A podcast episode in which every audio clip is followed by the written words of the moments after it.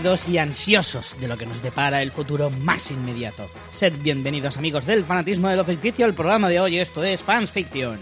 En el episodio número 8 de la sexta temporada, el 147 en total. Hoy, como siempre, me acompaña mi fiel compañera, una mujer que no suele perder los papeles, sobre todo si son del Pentágono. Hola, María Santoja. No te creas, ¿eh? Yo soy muy desastre. Eh, Me he pasado al digital porque los papeles los pierdo siempre. O sea, todo me lo apunto en, eh, en- en notas del móvil, en calendars y cosas así. Vamos, una millennial en toda regla. Exactamente. Así me gusta. Yo soy Richo Fintano, que si pusiera tres anuncios en las afueras pondría ni perros, ni descalzos, ni murcianos. Qué lamentable. Eso es lo que pondría. Ay, lo que hay que oír, Richie, de verdad, ¿eh? ¿Cómo empiezas? Bueno, bueno, bueno. Volvemos a fans con después de aquella maratón. Madre mía, yo estoy cansado aún, ¿eh? Te lo digo. Todavía no nos hemos recuperado, pero, pero bueno, hay que volver a la vida normal después de una cosa así. Pero Sí, sí. ¿no Yo creo que, lo- no nos los costado, oyentes eh? también están traumatizados a lo mejor. ¿eh? Sí, igual tienen miedo de que este vaya a durar tanto, pero no, ya os digo que no. No, no, no. Queremos seguir teniendo vida. Y, y oyentes también. bueno, hoy eh, tenemos que hacer muchas cositas, tenemos muchísimas cosas. Tenemos una introducción larguísima, así Sí, que vamos a la verdad que sí. Brío. Eh, antes de nada, simplemente pues recordar que hoy de lo que vamos a hablar, pues vamos a hablar de las películas y las series que más nos apetece ver de 2018, ¿vale? Lo que se va a estrenar de En aquí. febrero, no pasa Estamos nada. en febrero, ¿vale? Igual se nos ha ido un poquito de fecha, pero... eh, Algunas de paso, pues como ya las hemos visto, teníamos ganas y las hemos visto, efectivamente, pues haremos una pequeña crítica. Exacto. Así que... Además que ahora hay muy buena cartelera, ¿eh, Richie? Ahora Es verdad, es verdad. la época buena este de es ir el al año. cine. Ese es el momento del año en el que se puede aprovechar para ir a ver buenas pelis. Te autoengañas, dices, jo, qué bien voy este año. Y luego no. Se han dado casos, ¿verdad? No sé. María a- Santoja. A mí me lo han contado. Le ha pasado a un amigo. Exacto. Como dice Luis, en con todos mis respetos siempre, que siempre le pasa todo a un amigo. Sí, yo siempre me he preguntado que si tiene ese tipo de amistades, ¿qué dice de mí? Eso, ¿sabes? Una persona con esas amistades. Pero bueno. Eh, pues vamos a ir, venga, vamos a ir ligeros y vamos a empezar pues con lo canónico, con lo que nos toca siempre. Háblanos de la web. Pues uno de los propósitos de Año Nuevo es hacer la web de Fansland.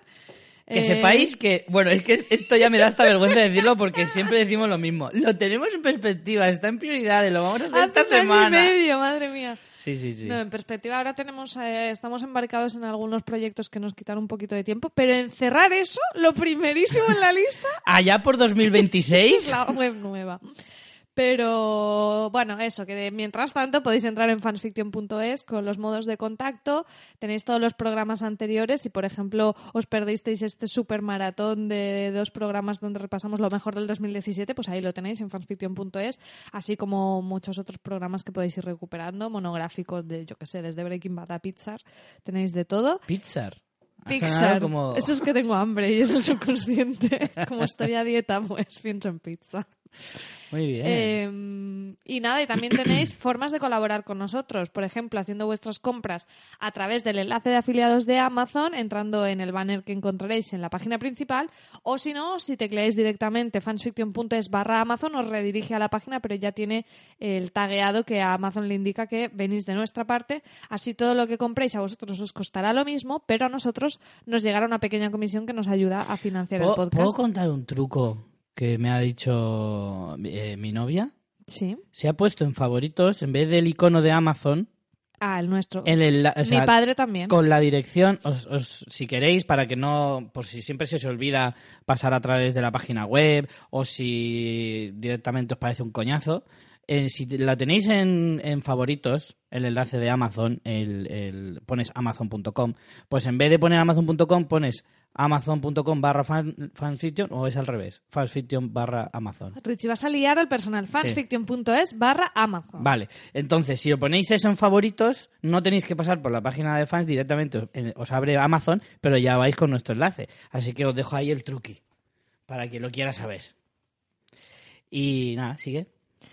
Y también eh, podéis eh, haceros mecenas, como han hecho algunas de las personas que hoy vamos a mencionar, donde tendréis acceso a contenido exclusivo. Por ejemplo, pues hemos colgado este mes pasado el audio de la conferencia que hicimos Rich y yo en la Universidad de Alicante sobre las mejores series de 2017.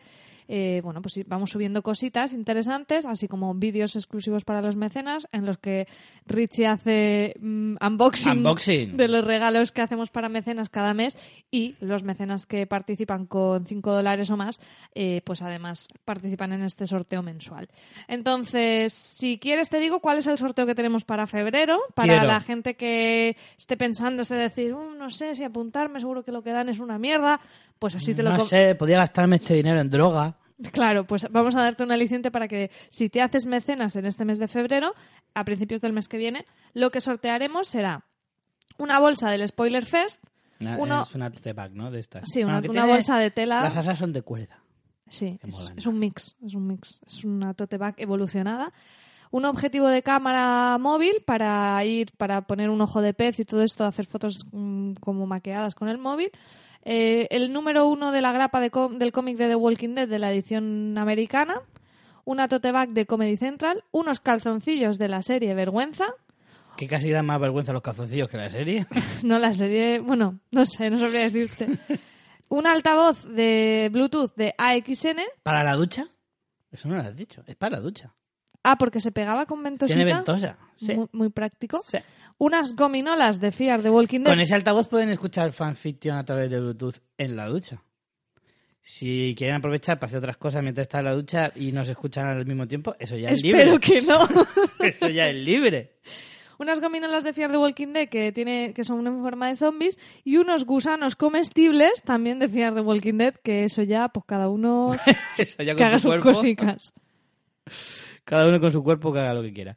Efectivamente, pues todo eso va en el sorteo de, de este mes, este mes de febrero. Así que para todos los que se hagan Patreon este, en este, en, en este febrero de 2018, eh, optarán al, al sorteo. ¿Y quiénes, María, quiénes se han hecho mecenas en los últimos meses? Porque no hemos hecho recuento desde hace un montón, pero antes, no se te ocurra.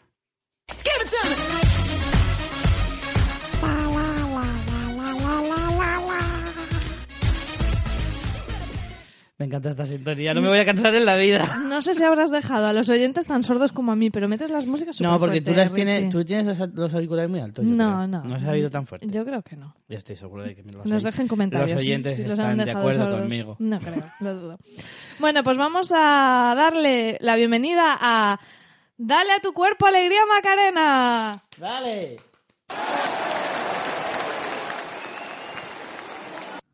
Gorka Aldama.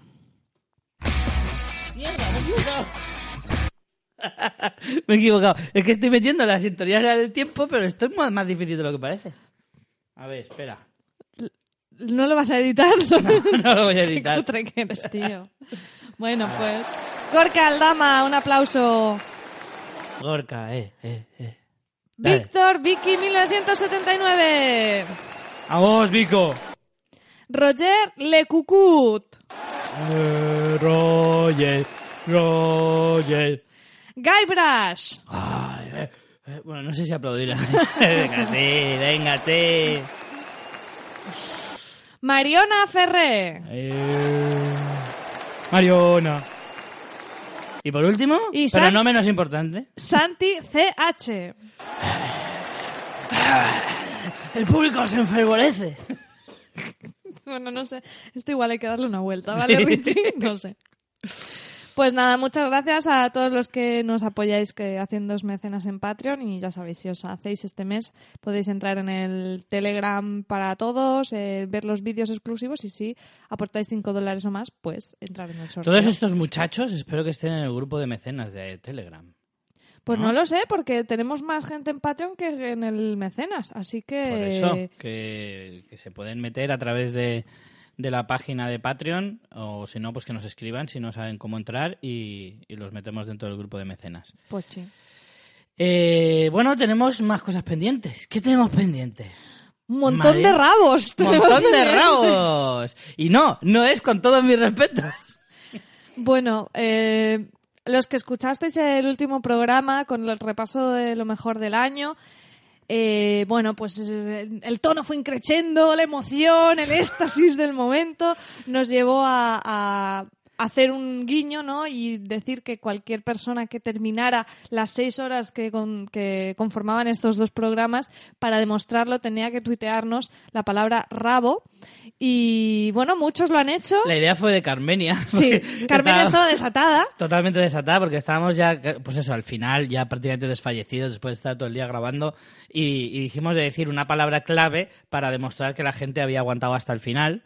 ¿Vale? Como habéis aguantado todos los que nos habéis escrito. Y, y- y es que a Carmen le salió del alma porque salió un ¡Rabo! Sí, la, ella eligió la palabra. Dijimos la idea de hacer una palabra clave al final, pero esta acertadísima palabra ya fue idea de Carmen. Y una cosa llevó a la otra y acabamos cantando la sintonía de Juego de Tronos, eh, coreándola con la palabra rabo. Versión rabo, claro. Entonces, bueno, mm, puede ser cuestionable el buen gusto de este equipo. No seré yo quien lo, Quien lo eh, ponga en duda, lo ponga en duda, pero bueno, ahí quedó la cosa. Y no sé si os gustó, os pareció una tontería, pero el caso es que tenemos 65 personas que han Bueno. dicho rabo. Hay 65 personas a las que le gusta rabo. Entonces, gusta pillar rabo. hemos tenido un montón de gente tuiteándonos. En general, el programa ha gustado mucho. Y como dijimos, de entre todos los que participarais, íbamos a sortear una camiseta de Fans Fiction. Así que ya tengo aquí abierto eh, la página de sorteados con los Ajá, 65, 65, nombres ole, que ole. han dicho rabo. Y no, no sé si tienes un número así de, de, de redoble, pero si no, pues lo hacemos. No, tengo. Ay, qué pena. Bueno, Si pues lo hubiera preparado. hazlo ma- manualmente, Richie. Vamos a hacer esto. ¡No! Pero eso cuando digas el ganador, ¿no? De, de Vale, verdad. Vale, vale. ¿Quién pues te ha puesto a los mandos, Richie? Pongo esto. Noticias breves. Ya está aquí, ya llegó para usted, Mr. Quitanieves. Aquí están. Hace Vale. mucho que no sabemos esto, ¿no? ¿No? es que ya no hacemos la, las era para las noticias. Vale la pena breves volver a hacer noticias solo para, para poner escucharlo, esto. ¿verdad? Joder, un Qué clásico, pena, qué, qué pena. clásico. Bueno, pues nada, haremos un redoble el manual y vamos a ver quién se lleva esta camiseta de Fans Fiction. Hazme el redoble, Richie, que no puedo darle al botón a la vez.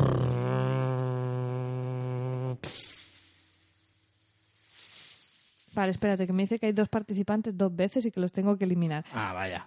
Vaya, haciendo trampas, ¿eh? Esto ya parece el camarote. A ver. parece mentira. No, no, para que veas que aquí la aplicación esta me lo dice todo fenomenal, ¿eh? Sí, sí, es muy fiable, ¿eh? Por otro lado. ¿Lo tenemos? No. No lo tenemos. Bueno, pues mientras yo voy rellenando este hueco, porque no pensamos parar, la verdad es que me flipa que haya participado tantísima gente, ¿eh? Sinceramente, yo pensaba que iban a, a, a tuitearnos cuatro o cinco, pero bueno, puedo ir diciendo algunos si quieres de los que nos han tuiteado. Por ejemplo, en Twitter, El Caminante, Cuatro Manos, Miguel Rodríguez Kazmic, Pachivar, Ed Parrilla, Pachivar está dos veces, ese es el que te, te has saltado. Ana 1, Carlos Agor, él, el camarote de los más, Samuel, Laura Beldades. Hombre, Laura, ¿cuánto tiempo, Laura? Laura se habrá hecho mayor, ¿eh? Sí. era una de nuestras Es que Laura, más jóvenes. A mí, cuando vi eh, eh, su nombre, tengo que decir que me hizo mucha ilusión porque hacía mucho que no eh, leía nada de ella en los comentarios ni nada. Y Laura Beldades es de nuestras oyentes más antiguas, siendo, mm, irónicamente, de las más jóvenes. Entonces, claro, ahora ya igual tiene hasta hijos. Hombre, no lo creo. Bueno, venga, Richie, que ya lo tengo. Puedes Vale. hacerme un redoble de verdad. Vale, voy para allá.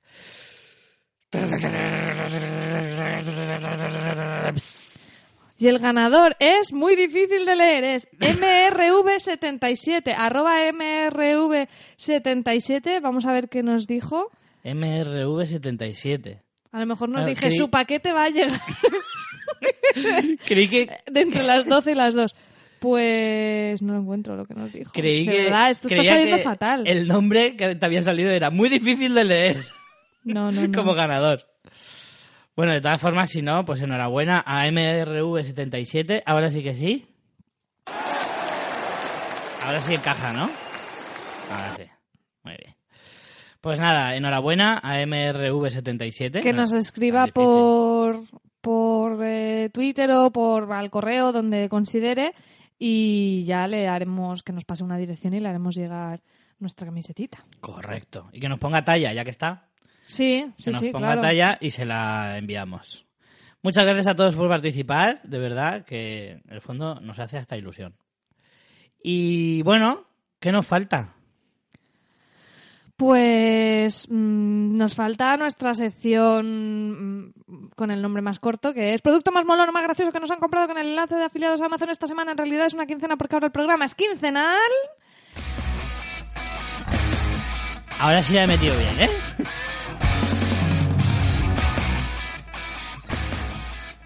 Echaba de menos esta sección, ¿eh? Hacía un montón que no la hacíamos, ¿eh? Pues Porque sí. en los dos últimos programas no es la... que eran tan largos que no se Claro, podía. claro. Por cierto, he encontrado el tweet de MRV, nos dijo, fans fiction, solo decir rabo en mayúsculas. Hubiera estado una hora más para poder escuchar el análisis de las pelis de plancha. O sea, Madre se le quedó corto a MRV. Haceroslo mirar, ¿eh? Los que se, se os ha quedado corto, haceroslo mirar. Bueno, ¿Qué tenemos pues, esta semana? Eh, tenemos varias cositas porque es que me ha costado elegir. Además, como dices, como llevábamos un tiempo sin ponerlo, pues se habían acumulado cosas molonas. La primera de ellas es un libro de análisis y crítica que me ha molado un montón, que es La ideología de Star Wars, por Fernando Oh. Ángel Moreno. Qué molón, Y ¿no? es un, un libro que, que analiza un poco todo lo que hay detrás de, de las películas de Star Wars, un poco, un poco la, la ética, la política, la historia, la religión, y tiene muy buena pinta. El libro cuesta 20,80 en, con tapa blanda, y si tenéis el Amazon Prime, además os llega en el mismo día, en español, 356 paginacas. Se publicó en diciembre del año pasado, o sea que es bastante nuevo y a mí me ha llamado mucho la atención. No sé si el oyente que se lo haya comprado a través del enlace que nos, que nos cuente qué tal está. De hecho, ahora está rebajado un 5% porque es lo máximo que dejan hacer descuentos en los libros, cosa que no entiendo esa legislación, pero vale. Vaya. Pues, jolín, parece súper interesante, la verdad. Pues Qué sí, chulo. además ahora que estamos en plena época de Star Wars, a tope. Y luego he cogido dos que vienen también muy a la época, que son Ahí está. disfraces de carnaval, porque Hombre. dentro de nada es carnaval. ¿Tú te vas a disfrazar, Rich, o qué? Pues no lo sé, yo voy disfrazado todo el año, en realidad, ¿eh? Sí, tú eres un poco pintas, vas todo el año bastante pintas. Pues uno es un disfraz de Jack Sparrow para niño. Además está súper rebajado porque costaba 41,64 y ahora está a 29,99, que no es barato, pero está bien. Y nada, es para chiquillo, tienes tres tallas también. Está Me muy guay. Bueno, en re- luego en realidad Jack Sparrow encuentras de mayor y de todo tipo, pero el que han comprado No en te lo concreto es pierdas. de niño. En las fotos que aparecen, aparece la foto del disfraz y la foto de abajo te sale como una especie de guía de tallas en, en- en el Reino Unido. Sí, y hay un perro Ah, disfrazado. pla- sale una plantilla para los perros también, es genial. Sí, sí. No, no, aquí lo tienen todo detallado. Qué chulo. te dice cómo te tienes que medir, que luego eso cómo corresponde y también dónde medir al perro para ponerle el disfraz. O sea, es maravilloso. ¿Y el último?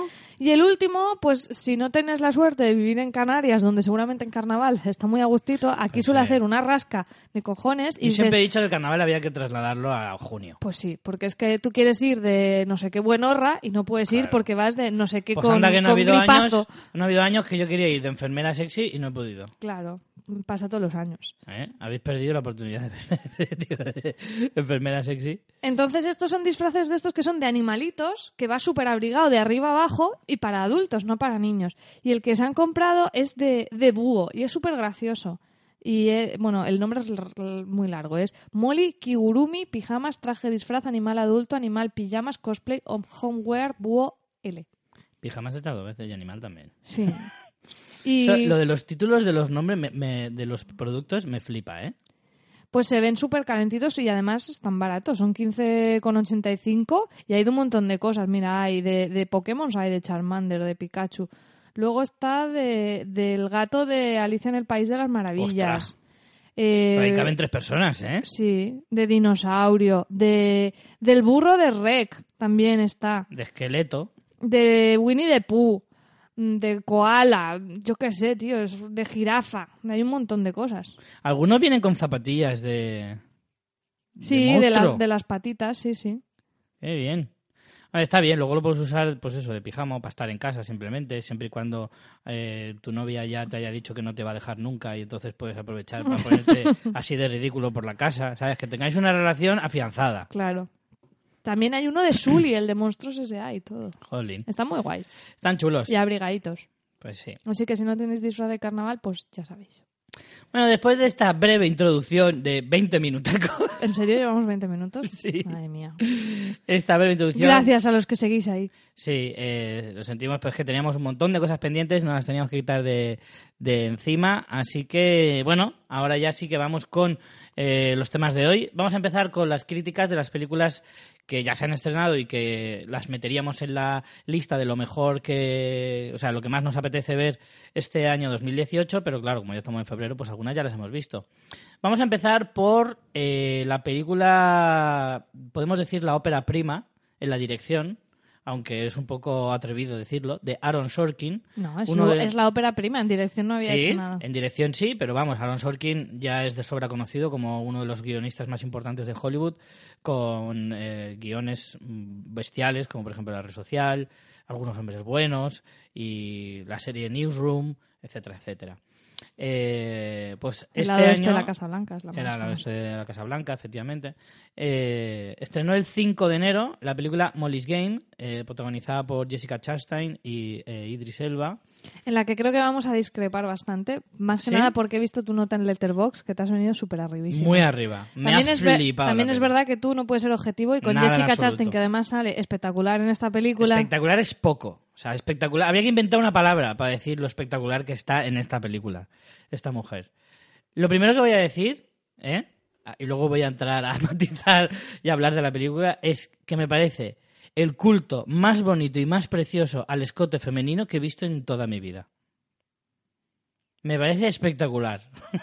O sea, no, de verdad que Chastain sale increíblemente guapa. O sea, ya más allá de, de lo de, jo, qué buena está y tal igual. No, no, es que me parece que está realmente guapa y, y espectacular. Y es que en algunos, en algunos tramos de la película sale así vestida, pues de, de- chica de noche y tal. O sea, mujer de la noche, mejor dicho, no que salga de prostituta, sino que sale de mujer que trabaja en la noche y además es de alto standing y tal, con unos vestidos que flipas y tal. Pero es que cuando está sin maquillar o está eh, así en la cama o, o en el despacho de- del abogado, etcétera, me parece que sigue estando increíblemente guapa. O sea, es que esta mujer me- me pierde el norte completamente. Pero bueno, al margen de eso, diré que a mí, a mí es que este tipo de, de películas que tienen como un estilo muy marcado, de una especie como de... Es un biográfico un poco trampa, ¿vale? Es como un biográfico muy, muy Hollywood, ¿vale? La historia es, mm, de partida es bastante interesante y es una chica que empezó a meterse a organizar timbas ilegales, pero de super nivel, en hotelazos y todo, donde iba pues la jet set. Entonces, el problema es que ahí pues acabaron haciéndose negocios, que se metió la mafia y tal, y entonces a ella la, has salpicado. le salpica cuando, bueno, eh, la película hablará de si ella sabía, si no sabía, etcétera. Está basada en una historia real. Eh, sí que es verdad que hay un punto un, un poco de hándicap en el sentido de que no se sabe mucho de lo que pasaba porque ella al final no contó. Eh, Parte de la historia es que ella al final tenía información súper privilegiada y con un montón de... que podía haber sacado tajada solo vendiendo exclusivas de todo lo que iba allí, porque iba desde DiCaprio a el Tobey Maguire, a Ben Affleck, a gente... Bueno, hablo de gente de cine, pero luego Ah, pero del ¿se mundo... sabía?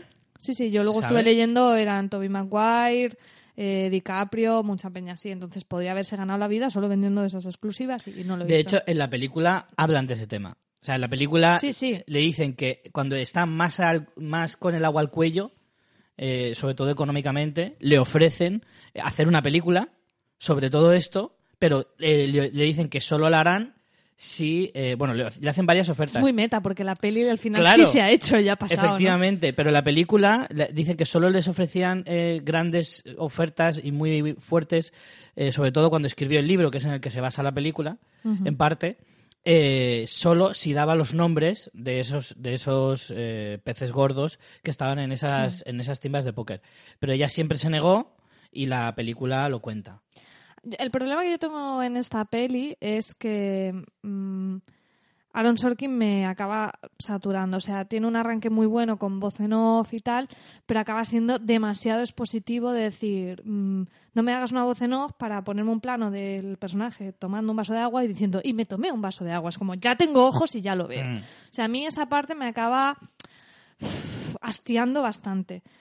Después... eh, Pero el arranque es maravilloso, que, te cuenta que El ella de encanta. joven era una deportista de élite, que era una esquiadora, y cómo se trunca todo y entonces te- eso está muy bien porque te, te define mucho la personalidad de, de ir a por todas del personaje. Mm. Entonces, ese mecanismo, ese... em, ese estilo para el prólogo me gusta mucho, ¿no? Además tiene ese rollo frenético muy de, pues de este tipo de muy, muy, sí, no sé, te recuerda mucho a pelis a lo Ocean's Eleven y este rollo de pelis Claro. de casinos y tal. Bien, pero es que luego es todo el rato así, todo el rato así. Y a mí eso me echó muchísimo para atrás. Luego, eh, creo que la parte del el poder que ella tiene no se acaba de ver bien. Se ve, o sea, también hay un punto ahí de que lo importante en esas timbas era la información privilegiada que se manejaba, ¿no? Como iban peces gordos, a lo mejor iba uno que era abogado de no sé quién y decía no sé cuántos de unas acciones que iban a subir, que iban a bajar y se movía allí mucha información importante. Y eso al final se ve prácticamente en una escena. O sea, me falla un poco el ver como ella mm, está ahí en una situación de super privilegio, ¿sabes? El, el juego ese también de contarte las triquiñuelas, ¿no? De muy de peli que ya lo he visto. De, y fulanito se llamaba, no sé qué. Lo llamaban, no sé cuántos, ¿sabes? Ese, ese, ese tipo de, de denunciación me cargó. O sea, no, no digo que esté mal, pero me, me, me pareció como ya visto y un poco, en vez de meterme más en el modo thriller, me sacaba. Entonces, es una peli que, que está bien, que es entretenida. mm, Coincido en que Chastain está espectacular a todos los niveles y... no solo de atractivo, sino que también Sí, sí. a nivel interpretativo está impresionante. Pero mm, no, y luego hay algunas cosas que me chirrían mucho de esto lo ha escrito un tío, pero vamos, totalmente. O sea, por ejemplo, cuando en ningún momento al personaje le ves que tenga una una intención de tener familia ni de nada, o sea, no le ves ningún tipo de apego en tema de relaciones, familia ni nada. Que a lo mejor los tenía, pero en la peli no te están contando Pero es que a nada lo mejor no de viene eso. a cuento eso tampoco. Sí, sí, no, y no digo que lo tengan que contar, pero entonces la manera en que el abogado le convence para que haga no sé qué es decirle, tú algún día quieres tener hijos, en plan, si no haces esto vas a ir a la cárcel y no pondrás. Y entonces ella cambia de opinión, que es como, ¿por qué? Porque todas las mujeres tienen que querer tener hijos. Es como, es No, como el, el, ver, el talón de Aquiles de cualquier persona con vagina. O sea, no sé. No, Cosas así que. Yo creo no. que eso tampoco. Yo eso no lo no puedo estar de acuerdo porque tampoco lo vi tan tan eh, exagerado en el sentido de que si efectivamente no te han puesto eso durante la película es porque no es relevante. Y entonces, ¿por qué me lo pones como relevante en el argumentario porque- del abogado? ¿A santo de Porque qué? es un poco porque Facilón. No, yo tampoco lo vi tan facilón, en el sentido de que, de alguna manera, eh, el abogado lo había intentado todo, había intentado ir por, por la parte de ella personalmente, de decir, ¿sabes lo que te viene encima? ¿Sabes lo que, lo que vas, a, va- vas a pasar el resto de tu vida si no cedes por aquí? Y, y al final tira por ahí en el sentido de, bueno, si no lo haces por ti, piensa que si quieres hacer una familia más adelante, sabiendo que ella en realidad sí que es una persona familiar en- entre comillas, porque le da mucha importancia a la familia durante la película. De- sobre todo de- con la relación con el padre, etcétera, etcétera. Entonces, Pero no te muestran que ella quiera tener familia ni nada de no, eso. pero no sé, tampoco lo vi tan, tan así. No, no en el sentido de que, mira que en otras películas o en otras historias sí que te compro el hecho de que se utiliza eso, porque claro, la mujer tiene que tener familia, si sí o si no, es una paria. Eh, todo eso te lo compro, pero en esta película no me pareció tan exagerado ni tan...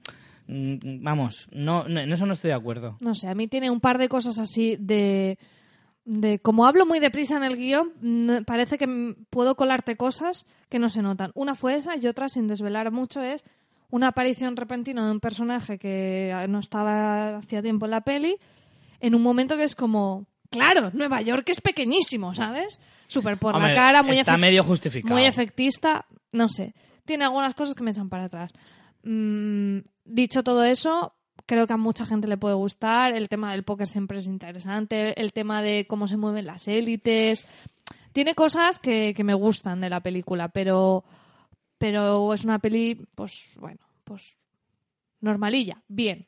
No excelente, como la has puesto tú. Yo, ver, por los escotes de Chastain, me parece a mí. Yo reconozco que no soy, no soy muy objetivo con esta película, pero además de la Chastain, que ya he dicho mi opinión, eh, que me parece un gran. sube mucho la nota, eh, al margen de eso, para mí es que tiene todos los componentes de las películas que a mí más me gustan, en el sentido de que eh, combina muy bien los ingredientes de, de algo que es verdad que no es nada nuevo. Sorkin no te cuenta nada nuevo en cuanto a estilo, en cuanto a forma, etcétera. La historia, pues, es una historia muy interesante, no, no, no se puede negar. La historia es muy interesante porque te cuenta el mundo del alto standing que siempre nos puede llegar a interesar por la curiosidad que nos genera, por lo, lo espectacular que es, lo bien que queda en pantalla también. Eh, perdón. Y, y no sé, de alguna manera, eh, aunque no es nada novedoso, lo que nos cuenta funciona muy bien. Creo que es que elige la combinación perfecta de algo que sabe que funciona. Sí. ¿Que es facilón? No te digo que no. No, el es título- facilón ver, en el sentido... La crítica de que no es original tampoco me parece. pff, hay millones de cosas que no son eso, originales. que no- Para mí es que, que no entré en su forma. Claro, claro, por eso. Te puede gustar eh, la forma más o menos. Eso es más discutible. Pero el contenido en sí no es novedoso, pero es bueno. Es, de, es interesante, cuanto menos. A mí, eh, el estilo de Sorkin es que me gusta. Me gustan ese tipo de películas. Me gustan las películas muy dinámicas que están pasando cosas constantemente. Me gusta que hablen deprisa y te cuenten mucha información, en, eh, eh, pero que seas capaz de asimilarla toda. eh, o sea, creo que va deprisa, pero lo suficientemente. eh, no lo suficientemente deprisa para que te pierdas. ¿Vale? O sea, o sea, que te puedes enterar bien de todo.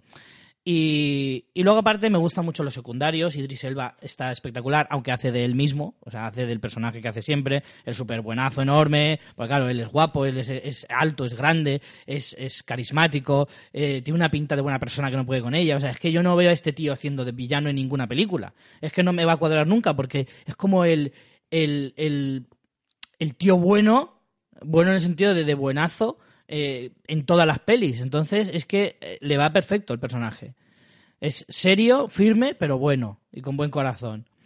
Luego Kevin Costner tiene un papel pequeño, pero que creo que aporta mucho y en, un- en alguna que otra escena puede ser un poco chirriante, pero creo que encaja muy bien para la historia. Y luego, no sé, otros personajes como el de Michael Cera, que me gusta mucho, que es uno de los que hace referencia a uno de los actores que has dicho, yo creo. Eh, pero bueno, creo que han elegido a Michael Cera precisamente porque no se parece en nada a ninguno de los que has dicho. Pero vamos, que yo tendría en mi cabeza Se cuál podría supone ser. que es eh, Toby Maguire. Pero no se me parece en nada. No, no, pero bueno, por un poco. Porque sí que te da ganas de conocer un poco de, de la historia real. Mm. Eh, de hecho, la chica sí que se tiene un aire a, a la Chastain. Bueno, la historia, Bueno. la historia de la chica es un poco más. Es, me da la sensación que es más vividora de lo que te parece de la Chastain. La Chastain en la Sí, peli, la sí, Molly sí. de la peli te la hacen como súper en plan, esto es mi trabajo y ahorro y no sé qué. Y sí que la verdadera tenía ese punto, pero por ejemplo, mm, se gastó pasta que te cagas, hizo las cirugías, eh, no sé claro, qué. claro. Es verdad que, por ejemplo, en la película se trata el tema de las drogas muy por encima. No se ven apenas, eh, no se ven apenas secuelas en ella cuando sí que te verbalizan mucho el hecho de que ella tuvo serios problemas de adicción, de, de, de no poder dormir, etcétera, etcétera. Sí, y lo eso, típico en plan, drogas para dormir, drogas para estar despierta, drogas Claro. para todo. y que además dice que se metió de todo, o sea, que no era solo cocaína o pastillas, sino que era rollo lo que me des, me lo tomo y no se ve nada de, de lo que supone eso para el cuerpo de, de una chica joven y tal, lo que afecta, no, no- eso no se aprecia en la película. Eso sí que ves, me, me chocó más en el sentido de, hombre, si vas a ser Es un poco ser un poco complaciente coherente, retrato, claro, ¿no? no, no me la pintes como que es la, mayor- la mejor persona del mundo cuando en realidad estaba haciendo timbas ilegales que no estaba salvando el mundo en África, ¿me entiendes? Sí, sí, que al O sea, final es como, wow, el héroe americano, Sí, un poco, la heroína sí. en este O sea, caso. tampoco es eso. No pretenda ser una película feminista en este sentido, No, porque no no, creo que lo sea. No, no, no creo que lo sea ni que lo pretenda. Pero de alguna manera creo que sí que se autocensura el hecho de, de que. También creo que porque seguramente Molly Bloom, que es la, la- el personaje real, estaba muy metida en la Está producción. involucrada en el proyecto y ya, claro, y el- la, la visión de ella que dan es muy positiva. muy positiva, excesivamente. O sea, pasan muy por alto los defectos de la chica y eso tampoco me parece, me parece justo. Mm. Esa es la única pega que sí que le sacaría en ese sentido. A mí la película me ha gustado y creo que en general lo que tú dices al público más amplio le puede gustar, Mm. sinceramente. Creo que, como digo, junta todos los ingredientes de una película que es muy correcta, ¿vale? Que a lo mejor no es un peliculón, pues no, te puede gustar más o menos. A mí es que me ha gustado mucho por el tema, porque a Chastain me encanta y porque el ritmo de Sorkin también me gusta mucho. Pero, pero vamos, que a lo mejor yo le puedo dar un 9 y a lo mejor no todo el mundo le da un 9, pero sí que le puede dar un 7. Pues ahora te digo lo que yo le di, pero creo que le di un 6 o un 7, por ahí le di. Por ahí, pues eso, una nota media buena, aceptable, es un bien, un notable, no llega al notable, pero bueno. Para mí es buena porque me gustó mucho, yo la disfruté mucho. Ya no, yo la voto ya no porque sea buena, sino porque es para Sí, mí al final disfrutable. siempre es subjetivo todo esto, o sea, Exacto. eso no engañamos a nadie. Vamos Yo le puse un con, 6. vamos con la siguiente. Sí, bueno, de esta uf, me cuesta un montón hablar, ¿eh? Porque... Puf, eh, es una peli que me emocionó y me... Para mí es lo mejor que he visto en lo que llevamos de año y posiblemente esté en mi lista de lo mejor de... Yo ya la he incluido. de sí, yo también. Es que, bueno, hablamos de tres anuncios en las afueras o el título original es Three Bill- Billboards Outside Ebbing, Missouri. Outside, Outside Ebbing, Missouri, de Martin McDonagh. En, Estados Unidos se estrenó en 2017. Por eso decimos que, mm, según el tipo de lista que hagas, entraría en lo mejor de 2017 si te ciñes al estreno de la película en su país. Eh, si hacemos la lista de los estrenos en España, entraría en lo mejor de 2018. Yo la voy a poner en las dos y así ya está. Mm, hombre, la de 2017 ya da igual porque no la va- vamos a nombrar, pero nosotros sí que nos ajustamos sobre todo a las películas que se estrenan en, nuestro España, año. sí. Claro, en España porque- se estrenó el pasado 12 de enero. Es que si y- hiciéramos lo de Estados Unidos, cuando hacemos el repaso del año, se nos quedarían fuera peliculones es- impresionantes, porque son los que se estrenan a finales de año en Estados Unidos y aquí llegan incluso en marzo. Claro. Entonces nosotros siempre nos acogemos a la fecha de estreno en España. Se estrenó el 19, 22, 12. 12. 12, por ejemplo, Richie. El 12 de enero, eh, dirigida por Martin McDonagh, como decía, director de Siete Psicópatas o Escondidos en Brujas. Yo Escondidos en Brujas no la he visto, pero Siete Psicópatas sí. Me gustó, pero esta me ha gustado bastante más. Yo al contrario, vi siete, vi Escondidos en Brujas. No tengo muy buen recuerdo de ella, pero la verdad que tampoco, quizás si la volviera a ver, No diría otra cosa. ¿no? Sí, no la tengo demasiado presente, así que no puedo dar una opinión muy firme. Pero tres anuncios me parece impresionante. Tiene un aire mm, de los Cohen Cohen- increíble. coheniano total. Eh, creo que es una película que trata temas Además muy es complejos. que teniendo a Frances McDormand de Sí, protagonista es, como más, Cohen aún, todavía. Sí, sí, sí. Eh, me parece una película maravillosa. O sea, me parece una película que, que- que te deja pozo días y días después de, Sí. de haberla visto, que te cuenta algo muy complicado. Eh, no sé si contar la premisa. Yo es que no sabía absolutamente nada de ella Yo cuando sí. fui y prefería. Entonces creo que mejor no contamos. Porque si, Yo si- sabía- si sabía- a día de hoy no sabes nada, mejor Nada, incluso. sabía pinceladas, pero son cosas que luego a la- para ver la película no te afectan porque yo las sabía y no me afectaron en Sí. absoluto. Eh, simplemente es una mujer que decide poner tres anuncios para reivindicar, Reivindicar un algo. poco o denunciar, entre No comillas, una Algo. cosa que le pasa a su familia. Vamos a dejarlo ahí. Pero vamos, que la, en la sinopsis de cualquier página web Sí. te sale y tampoco Sí. afecta, pero vamos, que de igual forma eh, es que para es muy mí, difícil para si no mí, hablar, por no ejemplo, hablar de la película. cuando tú no sabes lo que pasa y descubres los tres anuncios que te los van mostrando una valla, la siguiente y la siguiente, se No, te no, al contrario, te las enseñan al revés. Te enseñan la última, luego la segunda y luego la primera. No, al pues no, principio de la película sí. Creo que te enseñan lo que sería el- la frase como iría. No, no, no. eh, Bueno, no recuerdo, pero eh, el inicio sí. de la película lo descubre uno de los policías, ¿vale? Porque la denuncia es contra el cuerpo de policía del pueblo en el que viven, que es Edin, Evin. Evi. Eh, y entonces el policía que lo descubre, primero ve la tercera, el tercer anuncio, luego ve el segundo y Ah, luego ve sí, el primero. Entonces, es, así es más interesante porque, no sé, a mí me, lo veo como que tiene más gracia, ¿no? En el sentido de que lo ves... Bueno, inde- independientemente del orden, es eh, te deja con el con el vamos el corazón en un puño y entonces eh, me parece que pese a lo que cuenta que es terrible no haz- no es morbosa es muy sensible no hay buenos y malos son personajes muy complejos que hacen que actúan de manera muy compleja eh, que puedes entender a todos y creo que tiene puntos de humor, tiene puntos dramáticos que yo lloré a moco tendido. Sí. Eh, es una de las películas que más me ha emocionado eh, de los últimos años probablemente y, y me cuesta como mucho describirla, creo que es muy única en lo que cuenta, en cómo lo cuenta, en los personajes que te plantea que no son para nada eh, clichés. Lo que digo, son muy complejos. No cae en decirte, bueno, pues vamos a hacer el personaje de Frances McDormand como mm, una mujer abnegada y qué buenísima que era. No, te hacen un personaje muy complejo. Y bueno, ella está maravillosísima. Eh, pero es que todos están fantásticos. O sea, es que está todo Sam el Rockwell casting. está impresionante, El- El impresionante, personaje de Sam Rockwell también es muy complicado. Eh, pero es ideal para él. Woody, es- Harrelson, impresionante también. Woody que- Harrelson, el problema es que el- los personajes de Sam Rockwell y Woody Harrelson son geniales, porque ellos son geniales, pero en realidad Woody Harrelson siempre hace de Woody Harrelson, ¿vale? Un tío simpaticón, pero que tiene sus mierdas y en este a lo mejor tiene un poco más de matiz que otros personajes. Y Sam Rockwell, Sam Rockwell siempre hace de paleto salvaje y tal, y lo hace tan bien.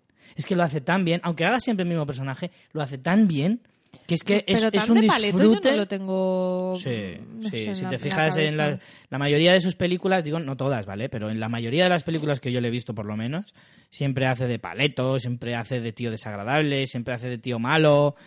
Mm, pero es que lo hace muy bien. Si es que no es una crítica, ¿eh? Que haga siempre el mismo papel, no lo digo como crítica, porque cuando lo haces tan bien, no pasa nada. Porque es que es un disfrute. Y en esta película yo disfruté muchísimo con su personaje. A mí la película me ha, me ha gustado muchísimo. Me ha, lo que tú dices, Te estoy atrapa, de acuerdo. te. Estoy de acuerdo contigo en prácticamente todo, en el sentido de que es una película que te deja ahí una sensación que disfrutas hablando de ella cuando termina, ¿vale? Que la tienes que asimilar poco a poco, ¿vale? Que durante la película te va a hacer sentir muchas cosas.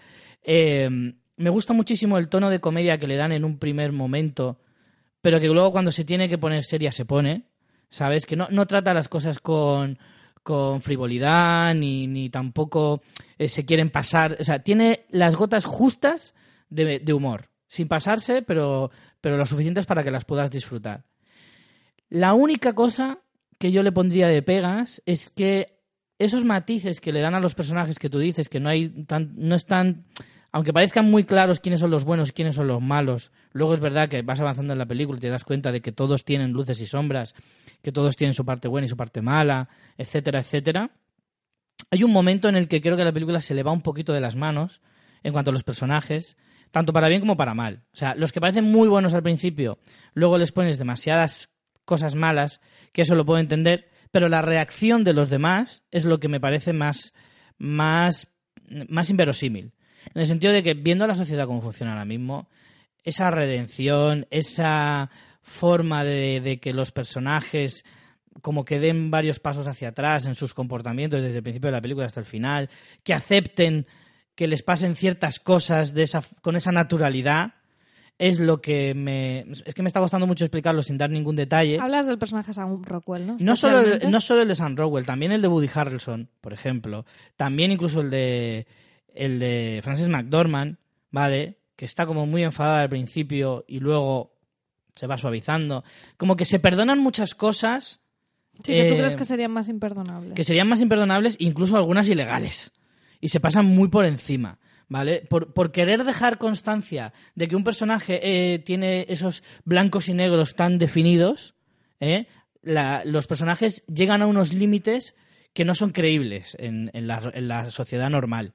¿Vale? Está claro que es una película y tal, pero si la película te quiere contar un drama muy serio, te la tienes que tomar muy en serio. Y si te la tomas muy en serio, esas, esos, esas facetas de los personajes, en, cierto, en cierta medida, son un poco inverosímiles. Eso es lo único que le veo, la, la única pega que le veo a la película. Yo, la única pega por la que no le puse el 10, eh, para mí, que quizás se lo pondría, no sé, estuve dudando mucho, es que eh, llegando al final tuve la sensación de acaba ya y no acababa, acaba ya y no acababa. Y el final que me proponen me encanta. Ese final que parece el inicio de otra peli de los Cohen, Sí. me gusta mucho. Pero En cierto modo es un poco un, un final un poco anticlimático, ¿eh? sí, sí lo es, Un pero poquito. es el que necesita la película. Sí, puede ser, puede es ser. el que necesita la película.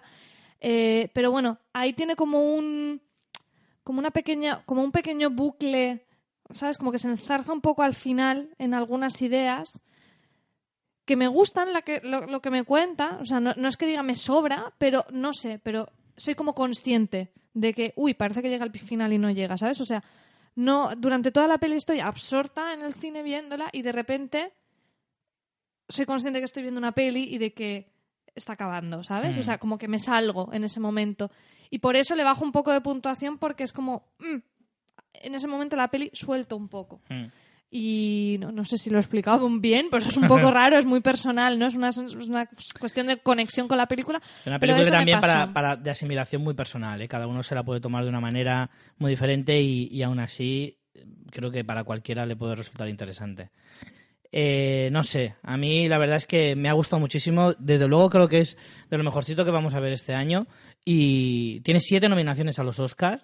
A ver si tiene suerte, porque la verdad es que yo me alegraría mucho de que se llevara bastantes premios, aunque sinceramente creo que al que más opta puede ser el de McDormand como actriz.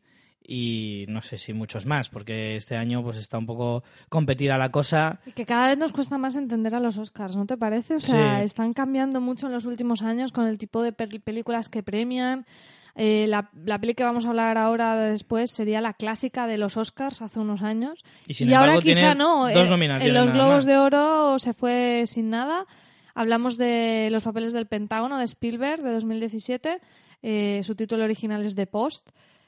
Que lo matizo porque cambia bastante el sentido de la película. Esta tú no la has visto, ¿verdad, Richie? No, no lo he visto, tengo ganas. Pues la traducción, claro, el título original es The Post y ya te indica, te indica que la historia es la del Washington Post.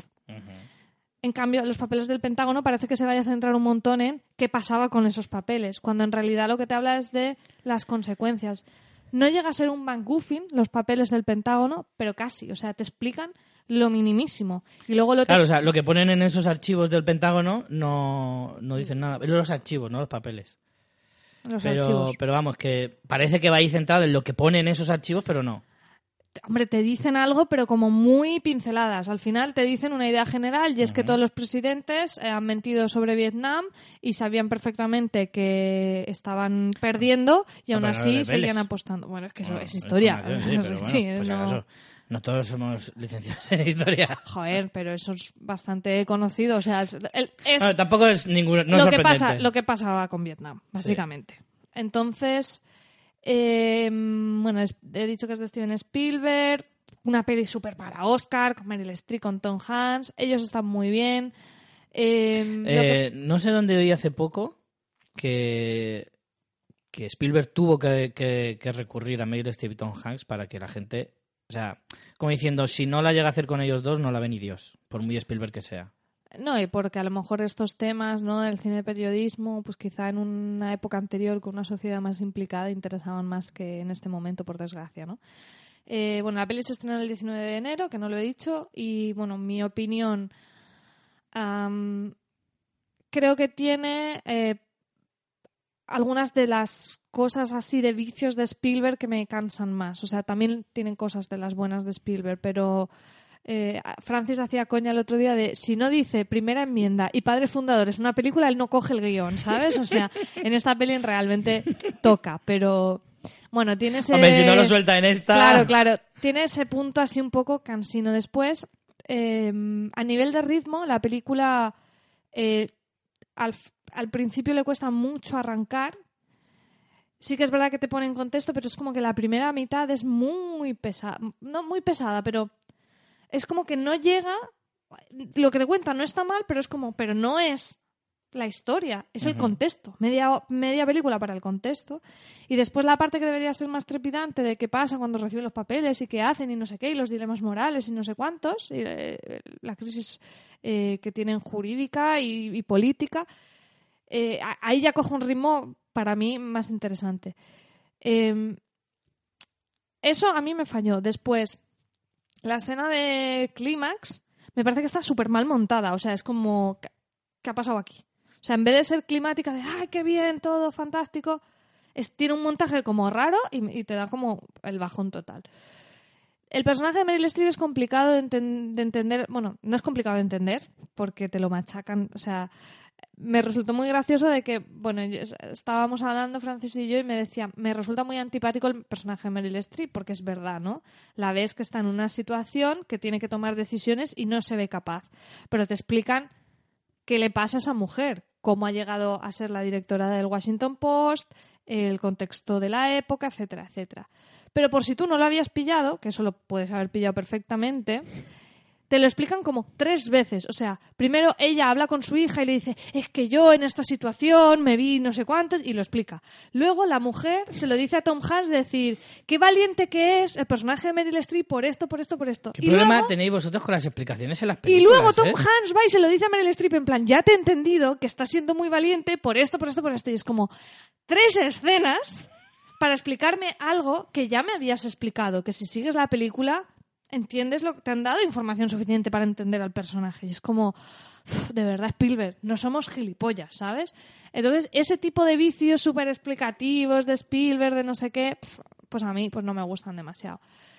Em, Tenéis un problema con la sobreexplicación que, que- denomináis la mayoría, en algunos, no lo sé en este caso, ¿eh? no la voy a defender sin saber porque no la he visto, pero eh, a veces es- me sorprende que la gente se ponga tan en, en ese sentido. A mí no me gusta, no me gusta porque ocupas un tiempo mm, dándome una información que no necesito, me alargas las pelis, que sabes yo la cruzada que tengo con, con alargar Pues las esta película pelis. no llega a las dos horas. Bueno, da igual, pero es que me sobran tres escenas.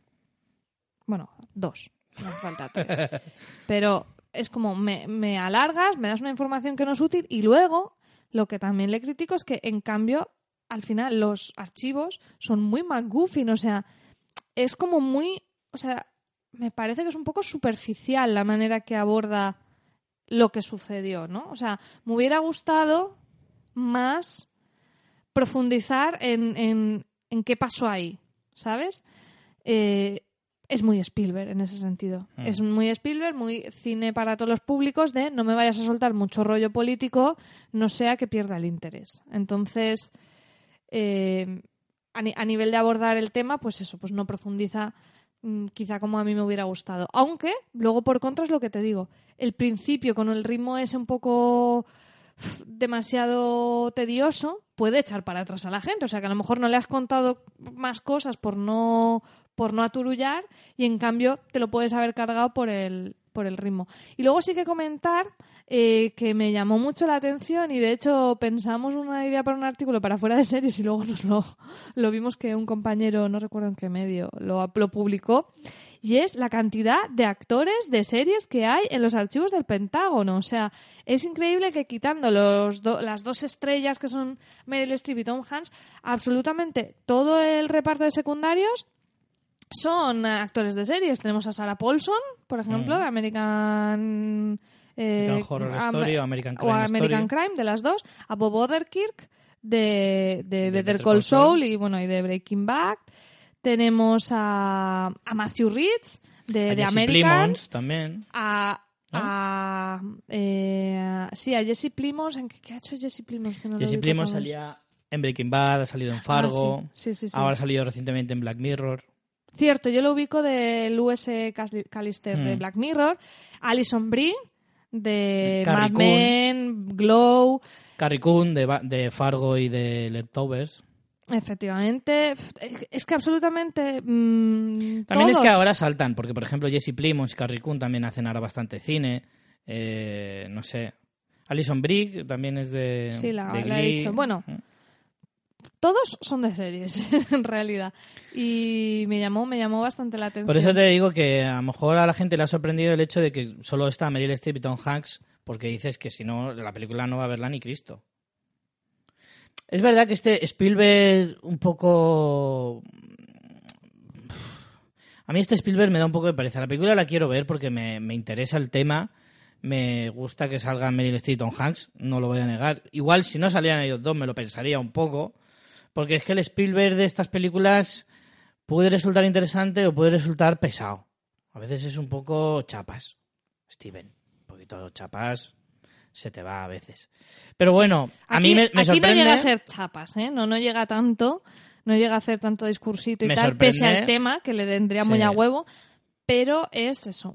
Me, me resulta chapas por a veces lo sobreexplicativo. Que yo es como, "Uf, de verdad. Me que sorprende ya lo he pillado. dos nominaciones a los Oscars. Y en los Globos de Oro se comió un ñordo bastante grande, ¿eh? Pues Seis sí. nominaciones en los Globos de Oro, cero premios. Hmm. Y Que ahora ya no hace tanta gracia el chiste que hizo el presentador al principio cuando habló de la película y salió como una chica con todos los globos de oro y le dijo, no, no, todavía no, como diciendo, se los va a llevar a todos. Sí, sí. Ahora el chiste ya no hace tanta gracia, ¿verdad? Efectivamente. Y, Y bueno, pues eso, solo dos nominaciones a mejor película y mejor actriz. Que cuando te nominan a mejor película y no a mejor director es muy complicado que te, lo- que te lo lleves, aunque puedes Ha llevártelo. pasado, pero poco. Pero con sí. solo estas Pasó dos con. Spotlight, ¿no? Sí, Además, también de cine de periodistas. sí, correcto. Pero en este caso lo veo Caso difícil reciente. porque Spoiler por lo menos tenía seis o siete nominaciones. Esta es solo actriz y porque es Meryl Streep, Y que es Meryl la, Streep- la cuota de todos los años. me parece un poco excesivo ya, ya está bien, pero tampoco es que digas Dios santo. De hecho, a mí incluso me, me parecía que le sobraba un puntito ¿eh? de, de sobreactuación. Bueno, No- es que ya, eh, siempre estamos con la misma coña, pero es que ya empieza a ser insultante. Sí. O sea, si yo fuera actriz profesional, ya me quejaría, en plan, oye, es que esto ya es cachondeo. O sea, todos los putos años la tienes que nominar porque sí. Hmm. Sí, no, no sé. Bien, es que es como lo que nadie te va a cuestionar, ¿sabes? Si está Meryl Streep, pues nadie va a decir mal, en fin. Bueno, si te parece, hemos hablado de estas tres pelis que hemos visto, que las encontráis en cartel prácticamente en todos los cines porque son estrenos de enero de los potentes. Y vamos a hablar de lo que viene en el año, que nos gusta. Algunas eh, tenemos un par que ya están en los cines, que han sido estrenos de estas dos últimas semanas. La primera de ellas, El instante más oscuro de Joe Wright, eh, también estrenado el 12 de enero, con ese Churchill interpretado por Gary Oldman, que parece ser el favorito de los Oscars a mejor actor este año. Yo sí me tengo dicen que ganas es el de papel verla. de su vida, eh, dicho por él mismo, que es el, el- está absolutamente irreconocible. O sea, si no te dicen que es Gary Oldman, no lo adivinas en, en un millón de años, porque es impresionante. Y no sé, a mí la verdad es que me apetece mucho verla, pero también te digo que voy muy condicionado por los Oscars y por todo lo que se está diciendo. A lo mejor en otro, si esta se estrenara en octubre, igual no la vería. Porque el tema puede ser interesante, pero estas películas históricas al final pues tienen eso de, de decir, bueno, pues, pues es como que es lo que toca, ¿no? Es como toca ir a verla. Hmm. Pero bueno, que igual luego la veo y me sorprende, ¿eh? No te digo que no. Porque a mí estas películas no están entre mis géneros favoritos, pero tampoco. Pero he visto muchas que las he disfrutado. Entonces, no sé. Joe Wright es un director que. que, a ver, en algunas ocasiones ha podido ser muy interesante. Ha dirigido, pues, hombre, más recientemente, más comercial, eh, la de, la de Peter Pan y tal. Ha dirigido algún capítulo de Black Mirror. Y luego tiene películas como Ana Karenina, Hannah, El solista o Expiación, Orgullo y Prejuicio. Entonces, es un director que ya va bastante curtidito eh, en cine eh, histórico y, y ahora, aunque sea otro, otro, otra época a la que se va a centrar, eh, hablo en comparación con Expiación o Orgullo y Prejuicio, ahora se va a centrar en una época eh, también muy conocida para todos, a lo mejor también muy reciente, gracias a The Crown, ¿no? Sí, pero es previo, ¿no? Porque aquí te cuentan cuando, me parece, pero no, no, lo tengo muy controlado. Sí, bueno, está ambientada en 1940, que es el Claro. inicio de la Segunda Guerra Mundial prácticamente. Y bueno, hombre, yo la voy a ver porque además todo lo que tenga que ver con la Segunda Guerra Mundial me interesa. Seis nominaciones a los Oscars, mejor película, mejor actor, entre ellas. O sea, de verdad merece la pena. Luego, que la película guste más o menos, pues, pues no lo sé. es una Hmm. Yo la quiero ver, pero mm, esta sí o sí quiero verla en versión original, porque por lo visto las inflexiones de la voz imitando a Churchill, pues claro, es que cuando haces, cuando recreas un personaje histórico lo es bastante a lo mejor importante. hasta yo la veo en versión original. A lo loco, ¡Ay! Richie. ¡Lanzo el reto! Pues buscaremos una ¡Reto sesión. lanzado! A ver, no, yo creo que todavía tiene pasos en versión original, la buscaremos. Sí. Eh, más cositas, una que se ha estrenado este mismo fin de semana, Call Me By Your Name, de Luca Guadiño. Esta, tiene- Guadiño. esta es muy tuya. Es muy para ir a verla tú. Hombre, yo esta la voy a ver. Eh, no sé mucho, sé que es una historia protagonizada por dos chicos gays. No sé si eso tiene mucha importancia en la trama o poca o, o- qué. Prácticamente no sé nada.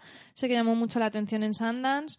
Las críticas han sido eh, contundentemente favorables y tiene un buen saquito también de nominaciones a los Oscars como el mejor actor, mejor guion adaptado porque se adapta una novela, mejor película y mejor banda, no, mejor canción, no, no banda sonora. Las críticas han sido buenísimas. Mm, No sé demasiado de ella, pero me apetece verla eh, sin saber demasiado de ella. No sé si esto será un poco poco útil, ¿no? Para los oyentes, porque hablamos de las pelis a lo mejor sin decir demasiado, pero, pero bueno, creo que, que puede ser interesante ver que son las pelis que están un poco en el candelero y a lo mejor, aun sin necesariamente desvelar demasiado de la trama, pueden ser interesantes. Es una peli italiana, por cierto. Sí, bueno, a mí, como habrás adivinado, no está entre mis favoritas para ver ahora mismo, pero bueno, sí que es cierto que está entre, entre también entre las, está eh, nominada para varios Oscars, ¿no? Te los acabo de decir, Richie. Sí, perdón. Cuatro. Estaba mirando, estaba mirando información. Cuatro Oscars, vale. Eh, hombre, no está entre mis favoritas para ver, como te digo. Y, y aunque está mejor eh, nominada a mejor película, mejor guion, mejor actor y mejor canción. No sé, yo sinceramente esta la veo poco probable que la vea. Es una peli eh, que es pequeñita en el sentido de que mm, pues una estas peli que películas- se ha colado así en los Oscars siendo una peli de la temática que es italiana, no sé. Pero a mí Armie precisamente por eso me llama más la atención. Armie Hammer, que es eh, el, el de, por ejemplo, eh, lo diré, el llanero solitario, me parece, y, y la de Operación Uncle, creo que ha, eh, ha dicho abiertamente que es homosexual.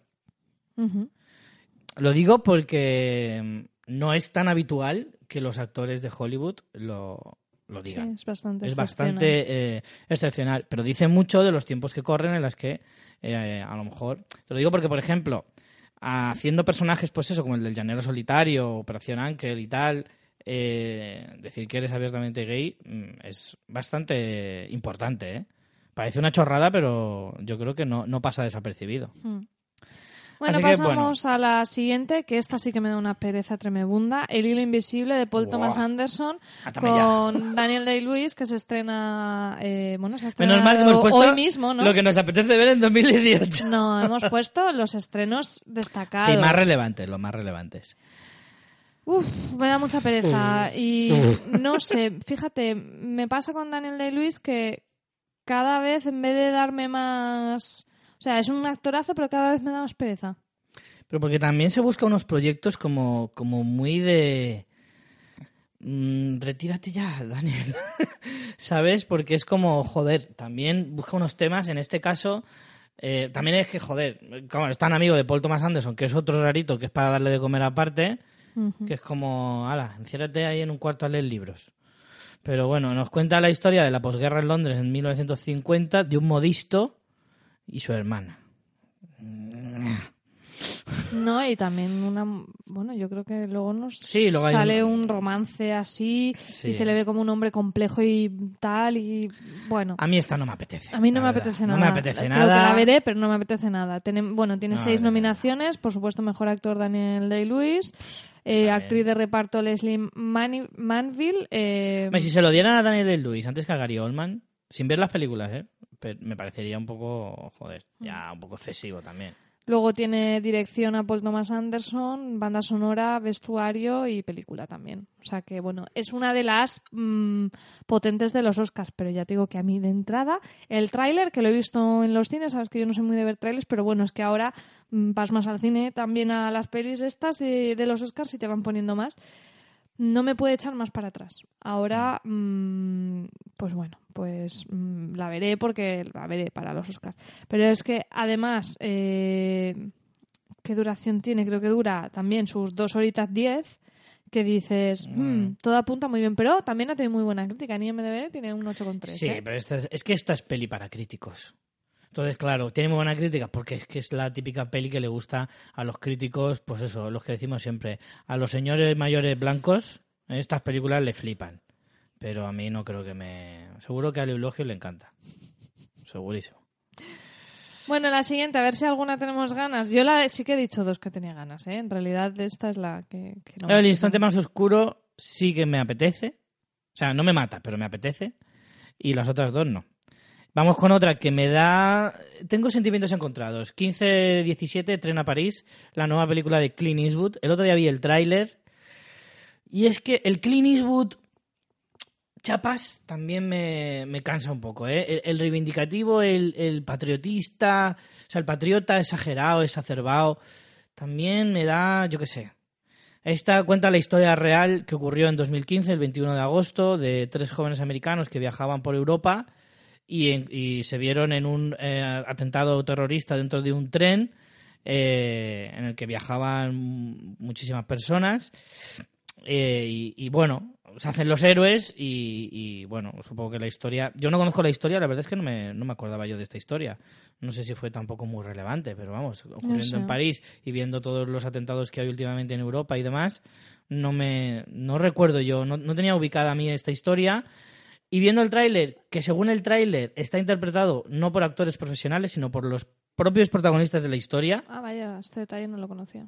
no sé hasta qué punto eso es cierto, ni, ni cuántos de ellos son verdaderamente eh, no actores o, o- o los verdaderos artífices de la historia y demás. Mm, no sé, me... Por un lado, leo la sinopsis y me interesa, pero por otro, leo eso, los nombres, y me apetece menos. O sea, Clint Eastwood no me parece mal director, me parece un director súper interesante y muchas de sus películas me encantan. Pero es verdad que tiene un puntito, pues eso, brasas, ¿sabes? De decir, coño, mm, mm, cuéntame otra Tómate historia. una cervecita, Clint Eastwood. Sí, hijo mío. No sé, a mí sí me llama la atención la parte de acción del tren, parece bastante interesante. Mm, Me hace pensar en Train to Busan necesariamente. y también Pues anda. me parece que van a meter mucho de- del contexto de los personajes y no del hecho en sí, por lo que vi en el tráiler. Me tiene bastante intrigada. Yo, vamos, sí que la voy a ver. Clint Eastwood merece eso y más, pero, pero que sí que es una peli que te tiene un poco así mm, desconcertado, decir, ¿para dónde vas a tirar? ¿no? Mm, claro, por eso, La siguiente sí que me muero de ganas de verla. Ahora, creo que infladísima. tengo mucho miedo porque se le está haciendo un hype. y bueno, creo que a lo mejor a ¿eh? nosotros nos gusta, pero no creo que esta película guste al gran público. Y la están vendiendo y revendiendo y ven- revendiendo. Hablamos, por supuesto, de La forma del agua de Guillermo del Toro. Eh, esta nueva película que readapta el, el clásico de la mm, chica enamorada del monstruo, esa bella y la bestia, con un punto de vista parece bastante original y bastante bonito. Pero claro, es que es Guillermo del Toro, señores. No sé yo si le va a gustar no a la nos gente. volvamos locos. No, no, que a lo mejor a 13 nosotros sí, nominaciones, pero... ¿eh? 13 nominaciones a los Oscars. Es como. Creo que es como el, el- el- el pasito más del laberinto del fauno. Sí. ¿Sabes? Es como que el laberinto del fauno le pilló en una época a Guillermo del Toro en el que no era tan conocido y no se le dio la importancia suficiente. Y como que esta es como la siguiente. ¿Sabes? El siguiente paso. Con un Guillermo del Toro ya más posicionado en Hollywood, más posicionado a nivel internacional y con, y con pues eso, un aura de, de gran director que no dudo que lo tenga, ¿eh? Lo que pasa es que yo con las películas de Guillermo del Toro mm, tengo mis sentimientos. Es verdad que a mí las películas de Guillermo del Toro que más me gustan son precisamente las que son consideran un poquito más serias, que es difícil dentro del cine de, de Guillermo del Toro, como esta, o El laberinto del fauno, o El espinazo del diablo, que son películas de género, pero que en cierto modo tienen un poquito más de, de- de profundidad. Sin embargo, eh, hay muchas películas que a mí me han resultado muy decepcionantes de, de Guillermo del Toro. Sin ir más lejos, la última, que fue La Cumbre Escarlata, me pareció terrible. Yo esta no la he visto por lo que dices, terrible. porque ten- tuvo unas críticas tan malas que al final no la vi en el momento y no la... A ver si ahora la recupero. Terrible. De hecho, probablemente la película que más me gusta de Guillermo del Toro es la más taquillera y la más palomitera, que es Pacific Rim, que me parece una película dentro de lo que es el género de, de- de monstruos, robots, etcétera, o sea, de lo más eh, blockbuster que hay, está genial, pero claro, es una película que no tiene más, es eso y punto. Y luego dentro del cine más friki que ha hecho hasta ahora, como es Blade, Hellboy y demás, son películas que están bien, pero que ni siquiera destacan dentro de ese, de ese propio género o subgénero. Entonces, a mí Guillermo del Toro, ya te digo, me, me, me, me inquieta. No, no sé qué esperarme de él. Y esta película, al final, pues creo que va a ser una película muy bonita, estéticamente una pasada, porque eso sí, otra cosa no, pero Guillermo del Toro, si hubiera sido director artístico, tendría siete Oscars ya, Mm. porque la habían contratado en películas importantes y ya habría ganado mogollón de premios porque es un artista en ese sentido, pero como director de cine yo voy con mucho con mucho cuidadito, ¿eh? Y a mí este hype alrededor de esta película no me, no me beneficia en nada para, para ir a verla. Desde Sí. luego la voy a ver porque es probablemente uno de los estrenos más importantes de este trimestre, pero y más para los Oscar, pero voy con muchísimo muchísimo cuidado. A mí me interesa mucho. Sally Hawkins dicen que está fantástica. Me parece muy curioso que hayan cogido un personaje que sea muda, que hable en lenguaje de signos. Eh, creo que eso va a tener importancia en la historia, pero además me, me parece muy guay también, ¿no? Que a veces haya personajes con este tipo de particularidades, muy complicado. Complicadísimo. Y entonces tengo mucha curiosidad de saber cómo, cómo lo aborda. Me recuerda mucho al capítulo de las historias de Nueva York de la segunda temporada de Master of None, que también hacían una, eran como varias historias y una de ellas era con unos sordomudos, toda la historia, y era una Mm. historia normal de una relación de pareja, lo que pasa es que tenía esa particularidad. Y me parece interesante, ¿no? Ver eh, eh, estas, estos personajes que tienen esas diferencias. Eh, y, y sí, sí que le tengo muchas ganas. Lo único que me está, pues eso, echando un poquito para atrás, como tú dices, eh, todo, todo el boom mediático que se le está haciendo, que mm, dudo que le favorezca a la película. Yo creo que, le- que no le está favoreciendo, pero yo creo que no le favorece de cara a la, Al gran público. Porque Sí. en cuanto a crítica y tal, la crítica la está llevando en palmitas.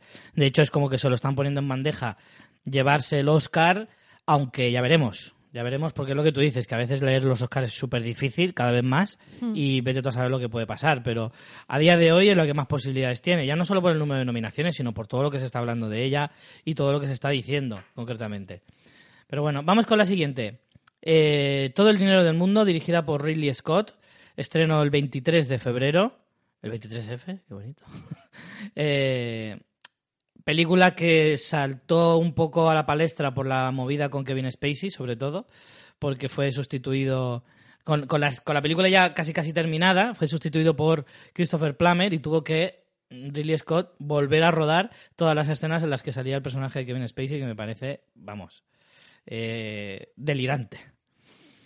Bueno, lo harían porque mm, calcularon que el coste de hacer eso era nada con las pérdidas que podían tener por el boicot que se le hiciera a Kevin Spacey. Así que, por lo visto, lo más curioso es que además Christopher Plummer está nominado, ¿no? Entonces Sí. es un poco como recochineo ya.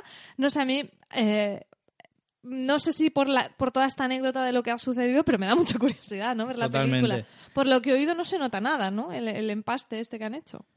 Bueno, yo también he oído que ha habido una movida porque Mark Wahlberg ha cobrado muchísimo más dinero porque ha tenido que rehacer varias escenas con Christopher Plummer. Y se quejaban eso, pues cómo está la situación No. ahora con el tema de, No, de lo que los pasó sueldos. es que él eh, rehizo, rehizo escenas y le pagaron y Michelle Williams no, no, No le le pagaron. pagaron. Entonces, ante la situación, Mark Wahlberg lo que hizo es donar ese dinero a la causa del Time's Up eh, para salirse un poco de la polémica y bueno, lo, lo resolvió ahí bien porque también Ahí tampoco estuvo- él tendría la culpa, ¿sabes? De que a él le sí. pagaron y al otro no. Sí, sí. Eh, habría que ver cómo los productores hacen eso, de decir qué morro tenéis, ¿no? O sea... Desde luego. O sea, un poco, además, ¿cómo justificas eso? No, no, eso Me es que es verlo. como, eh, bueno, mm, eh, sí, mm, eh, entró un mono, se comió los papeles, o sea, es, un poco Joey, ¿sabes? Como, como mierda va- vas a justificarte. Pues es la única nominación que tiene la película, ¿eh? La Ya, única por, nominación por es la eso del es muy cachondeito esto. Yo creo que yo no descartaría que fuera a propósito. ¿Sabes? Como para dar una lección de, de- o, o- o dar ejemplo, ¿no? Pero vamos, es, es bastante, no sé, bastante impactante. Lo más mí- curioso de esta peli es que justo se estrena y este mismo año se estrena una serie sobre el mismo tema en FX. Sí, porque es sobre una familia muy adinerada, que son la familia Getty, que creo que eran de eh, pe- petroleros y tal. Y bueno, yo lo que leí para la sinopsis de. que, que hice yo un artículo sobre, sobre las series de FX, la serie se llama Trust y es una nueva serie antológica que está Danny Boyle en la serie y por lo visto el, el nieto de estos eh, fingió su secuestro para sacar pasta a la familia. Y no sé qué vueltas dio la cosa que al final le acabaron secuestrando de verdad y la familia no quería pagarle. Entonces, aparte de que parezca un chiste, en realidad es un drama y me parece súper curioso que esta historia, que quizá en Estados Unidos sea súper conocida, porque bueno, al final es una familia de magnates muy conocida en los años 70 y tal, aquí pues no nos suenan de nada, pero allí sí que son muy famosos esta- estos Getty, que justo en el mismo año, aunque sean muy famosos, se haga una serie y una peli de lo mismo. No sé. La verdad es que es, cu- es curioso, pero seguramente no sea casualidad. No, bueno, es que a veces los proyectos pues tienen esas cosas, no sé. En Estados Unidos ya se ha estrenado, 25 de diciembre. A mí esta me apetece mucho verla porque el tema me interesa, me gusta. Además es un thriller de secuestros que es un, un estilo que a mí me, me gusta bastante. Además por eso todo lo que rodea. También un poco por la curiosidad de ver si Ridley Scott se sabe recomponer un poquito porque lleva una larga temporada que no nos ofrece nada realmente interesante. Y, y a mí Ridley Scott es un, un director que en cierto modo, en la, en la mayoría de sus películas, bueno, no en la mayoría, pero en muchas sí que me ha llegado a interesar bastante. Y de las últimas que ha tenido, Marte, que es a lo mejor la más destacada, yo no la llegué a ver porque me daba mucha pereza, pero vamos, que de las anteriores hace mucho que no ofrece nada así un poco de este estilo y, y me da un poco de curiosidad ver si consigue volver un poquito a, a esa senda, ¿no? De las películas verdaderamente buenas de Ridley Scott. Aparte que, como digo, pues el tema me, me interesa bastante. Eh, vamos con más.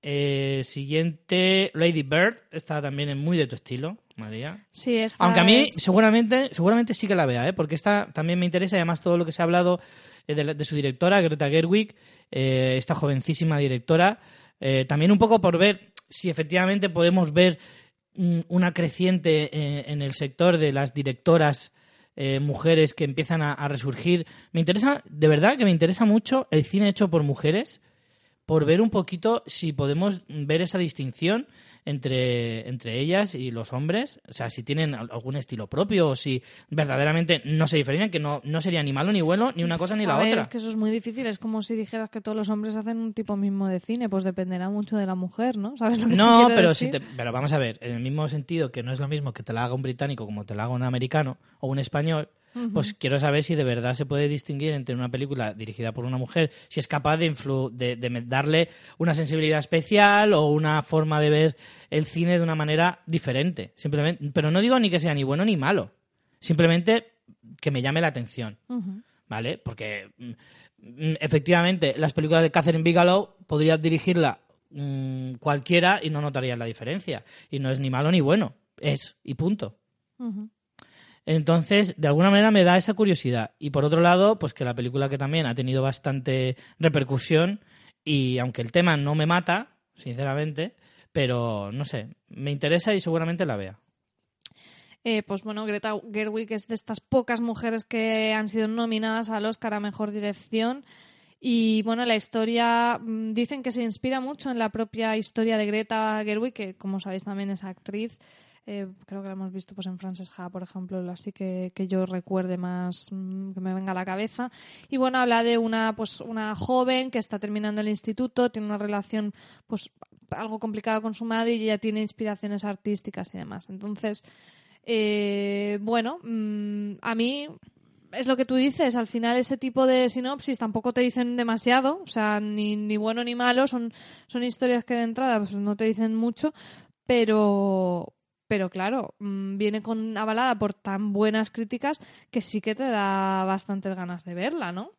Entonces, bueno, esta sí que las primeras fechas que tuvimos retrasaban su estreno como para abril. Abril. Y ahora parece que, no sé si a raíz del éxito en premios, la han adelantado, menos mal, al 23 de febrero, así que la podremos ver antes de, de la gala de los Oscars. Claro, yo creo que a principios de año tenían esa previsión de que como es una película pequeña y tal, pues que daba igual que la pusieran en abril, pero claro, al ver que tuvo un montón de, de nominaciones al Globos de Oro, que de hecho ganó a Mejor Película y Mejor Actriz, y que además luego ha tenido cinco nominaciones a los Oscar, han adelantado su, su estreno y menos mal, porque es que si no ya sería el colmo, vamos. No sé, a mí me. Aunque como digo, el- la sinopsis no te hace que vayas corriendo al cine, eh, pero aún así me puede llegar a interesar y, y no sé, aunque solo sea por la curiosidad de, de ver cómo el cine independiente de este tipo puede tener ahí una especie de auge, pues ver un poco a ver qué, en qué se queda esta película que le han dado tantísimo bombo. Pero no te voy a mentir y me interesa más la siguiente, que se llama Yo, Tonia. La película dirigida por Greg eh, Gillespie se estrena también el 23 de febrero y me interesa porque el tema me parece súper interesante. Nos cuenta la vida de una. la, la historia real, basada en hechos reales, de la. De un personaje, no sé si es eh, exactamente así su nombre, Tonya Harding. No sé si ese es el nombre real.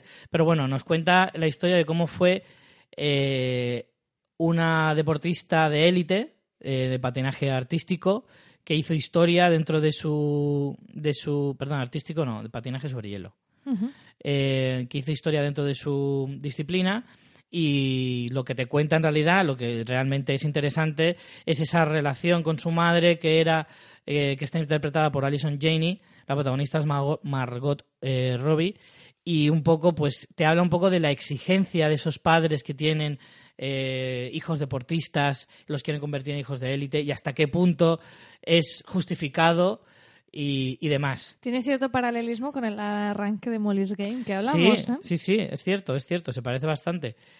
Otra cosa que me atrae muchísimo es que está ambientada en los años 90 y ves el tráiler y es que te partes. ¿Qué pintas que me ¿Qué el pintas? ¿Qué pelos? ¿Qué chándales?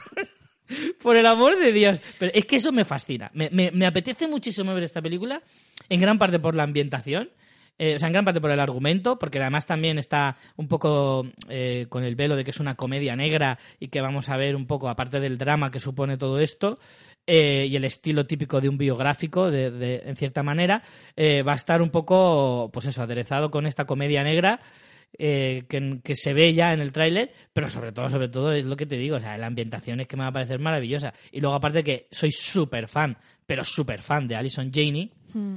Porque Ella es maravillosa. es genial. Yo además Me que soy- apetece mucho verla en este papel. me apetece mucho, efectivamente. Además es que creo que tiene serias posibilidades de ganar el Oscar. Una actriz que se ha curtido mucho en televisión, que ha estado en el ala, en el ala oeste de la Casa Blanca, que ahora mismo está con la serie eh, Mom, que es una pedazo de serie, a mí me encanta, divertidísima, y que se ha hecho un gran nombre en televisión y ha ganado muchos premios, pero que en cine siempre ha tenido como una carrera bastante discreta, pero que este papel como que la puede consagrar en cierto modo, o por lo menos llevarse un premio importante por un papel que, joder, parece verdaderamente interesante. A mí me apetece mucho, mucho ver esta película. Pues a mí también, así que queda apuntada para este mes de febrero que viene cargadito. Joder, este Estamos- febrero lo voy a petar en tope, mi. Excel de, de películas vistas en febrero. ¿No te has hecho ya Letterbox? Sí, pero, ahora, pero mi Excel es sagrado. Por cierto, no te has puesto ni foto, que te he seguido. y No, es que no sé ponerla, tío. Estas, estas aplicaciones millennial, así además todo en inglés. No sé ponerlo, tío. Soy, me estoy haciendo viejo. Me estoy haciendo viejo para estas cosas, María. Me, está- me cuesta un huevo, no sé cómo hacerlo. Ya me lo explicarás. Bueno, Vamos la siguiente. siguiente, eh, no puedo no acordarme de nuestros amigos de Por qué Podcast cuando hablo de esta película, porque anda que no han dado la tabarra con el libro eh, al que adapta. es Ready Player One de Steven Spielberg, un mundo de realidad virtual. eh, que, que, bueno, este- se estrena el 28 de marzo, un libro que ha sido súper bestseller por todos lados. Eh, creo que ya sí que se han, ya se ha visto tráiler por ahí. Bueno, es como espera, muy espera, loco. Y, Yo vi el tráiler ¿qué en verano. Yo vi el trailer en verano y yo pensé que me habían follado directamente. O sea, me habían follado la mente de una manera. O sea, el tráiler es, es absolutamente bestial. O sea, es caos total, eh, luces, colores por todas partes. O sea, si, si no tienes un ataque epiléptico después del tráiler, es que, es que has estado con los ojos cerrados. Como que tienen una vida súper de mierda en este futuro y lo que hacen es conectarse a Oasis, que es esta super realidad virtual. Y. Pero que es muy brutal, Bueno, ¿eh? No sé, visualmente parece muy potente. ¿verdad? Creo que ves, fíjate, creo que a Spielberg se le da mejor este tipo de Sí. pelis que cuando se quiere poner profundo como en The Post. Así Sí. que yo sí que le tengo ganitas. No me he leído la novela, sí que es como muy para la gente que ha jugado a videojuegos y tal, es como súper de culto. Yo como no he sido nada gamer nunca, mm, no sé, no sé si me acabaría de gustar, pero, pero bueno, tiene, tiene un montón de fans y yo creo que esto va a ser un taquillazo. De hecho, me sorprende que se estrene en marzo porque es muy peli para el verano. Lo que pasa es que igual la quieren hacer como un poquito más seria o algo así, ¿no? Y si es en verano es como un blockbuster y ya está. Pero realmente es un blockbuster a full de Spielberg. Yo creo que igual no la estén en verano para no competir con otros eh, con otros pelotazos como por ejemplo Star Wars que va a haber película nueva que ahora hablaremos de ella también.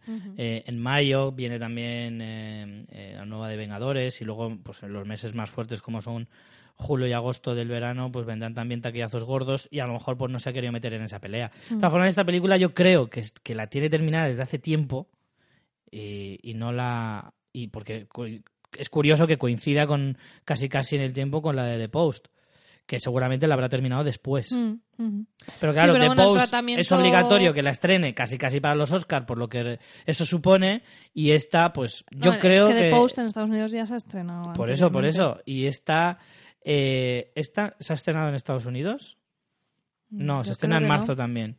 Se estrena en marzo en Estados Unidos se estrena Eh, no puede ser, se estrena después que aquí en España. En España se estrena el día 28, en Estados Unidos pone que el día 30. Me extraña, pero bueno. Igual hacen el estreno mundial, que tampoco me extrañaría porque este tipo de películas no es, no es extraño. Pero, pero es eso, a mí me da también es que la postproducción de esta película tiene que ser la leche puta. O sea, la leche puta, pero eh, vamos, con todas las letras. A mí esta me apetece, la verdad, es lo que tú dices. Me, me apetece más últimamente el Steven Spielberg así, excesivo, eh, palomitero y tal, que el, el serio y reflexivo, ¿sabes? Ese me da muchísima más pereza. El que no me gusta es que Spielberg tiene tantos, tantas versiones, porque claro, la última que hizo fue esta, la del gigante. Eh, el, el Moñas tampoco me apetece, ¿vale? Y la del Puente de los Espías pues era una más correcta. Pero el puente, quedaba ahí un poco el puente de los espías es muy de post en ese sentido. Pero menos. No tanto, yo si creo. no lo has visto de post, Richie. Ya, pero el Puente de sí. No sé. Eh, bueno, para marzo no tenemos nada más y ya nos vamos a abril. A estos meses tenemos un poquito, una para cada mes. Tenemos marzo, abril y mayo, una para cada mes. Claro, porque cuanto más lejos se va el mes, Claro. más difícil es saber qué se va a estrenar.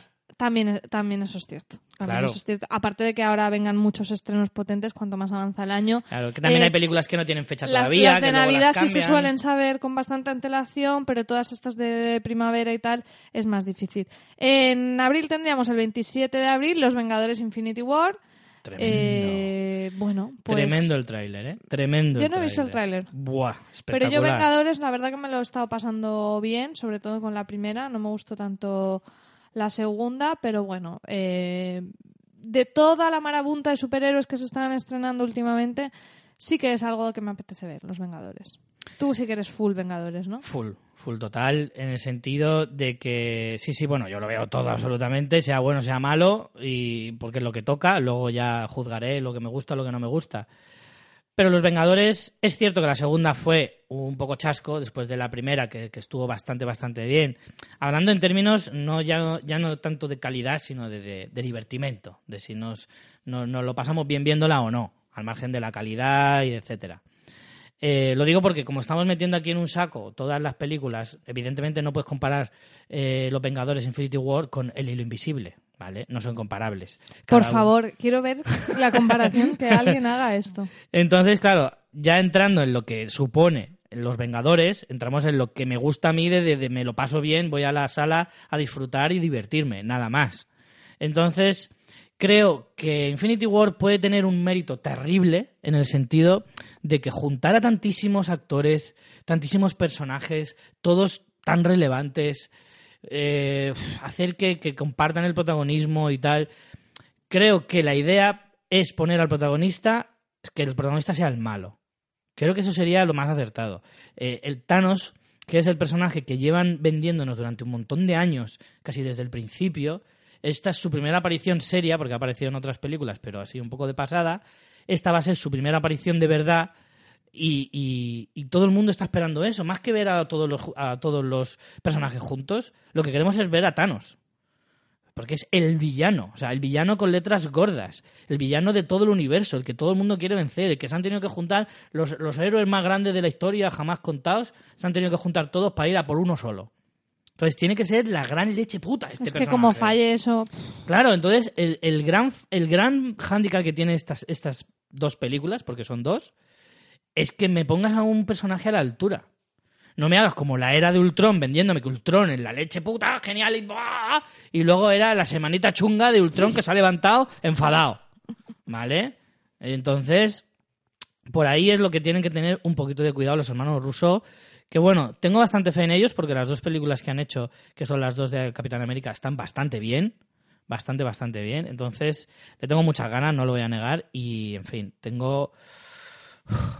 Tengo, pues eso, un poco de miedito a ver lo que me vayan a contar, pero con buena fe en estos dos directores. Así que, a ver qué, qué sale.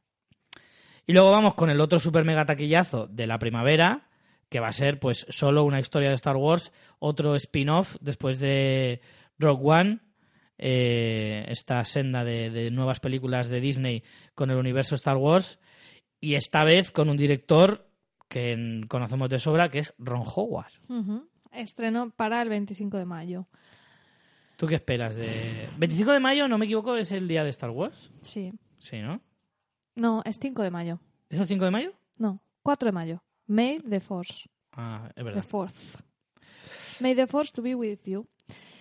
Pues la verdad que yo aquí tengo sentimientos encontrados porque al final Han Solo pues es uno de los personajes pues más, más míticos y es complicado. Además, un, actor nada conocido para interpretar al personaje. Pero creo que es necesario, ¿eh? empequeñece un poquito la historia. Pero creo que era lo necesario. Eh, si te hubieran puesto a algún otro actor, verías al actor. También tenemos a, pues, a Donald Glover, a Emilia Clarke, Woody Harrelson, Tandy Newton. O sea, tenemos un reparto que no veas, pero Paul De hecho, el menos conocido es él, porque es todos los demás no me Sí, fastidies. pero yo eso, es- eso no me preocupa. Creo que, que es más fácil que tú creas en un personaje cuando no tienes referencias del actor en otra cosa. Puede ser. Pero aún así, pues sigue siendo Han Solo. Entonces, pues es lógico que nos dé cierto miedito.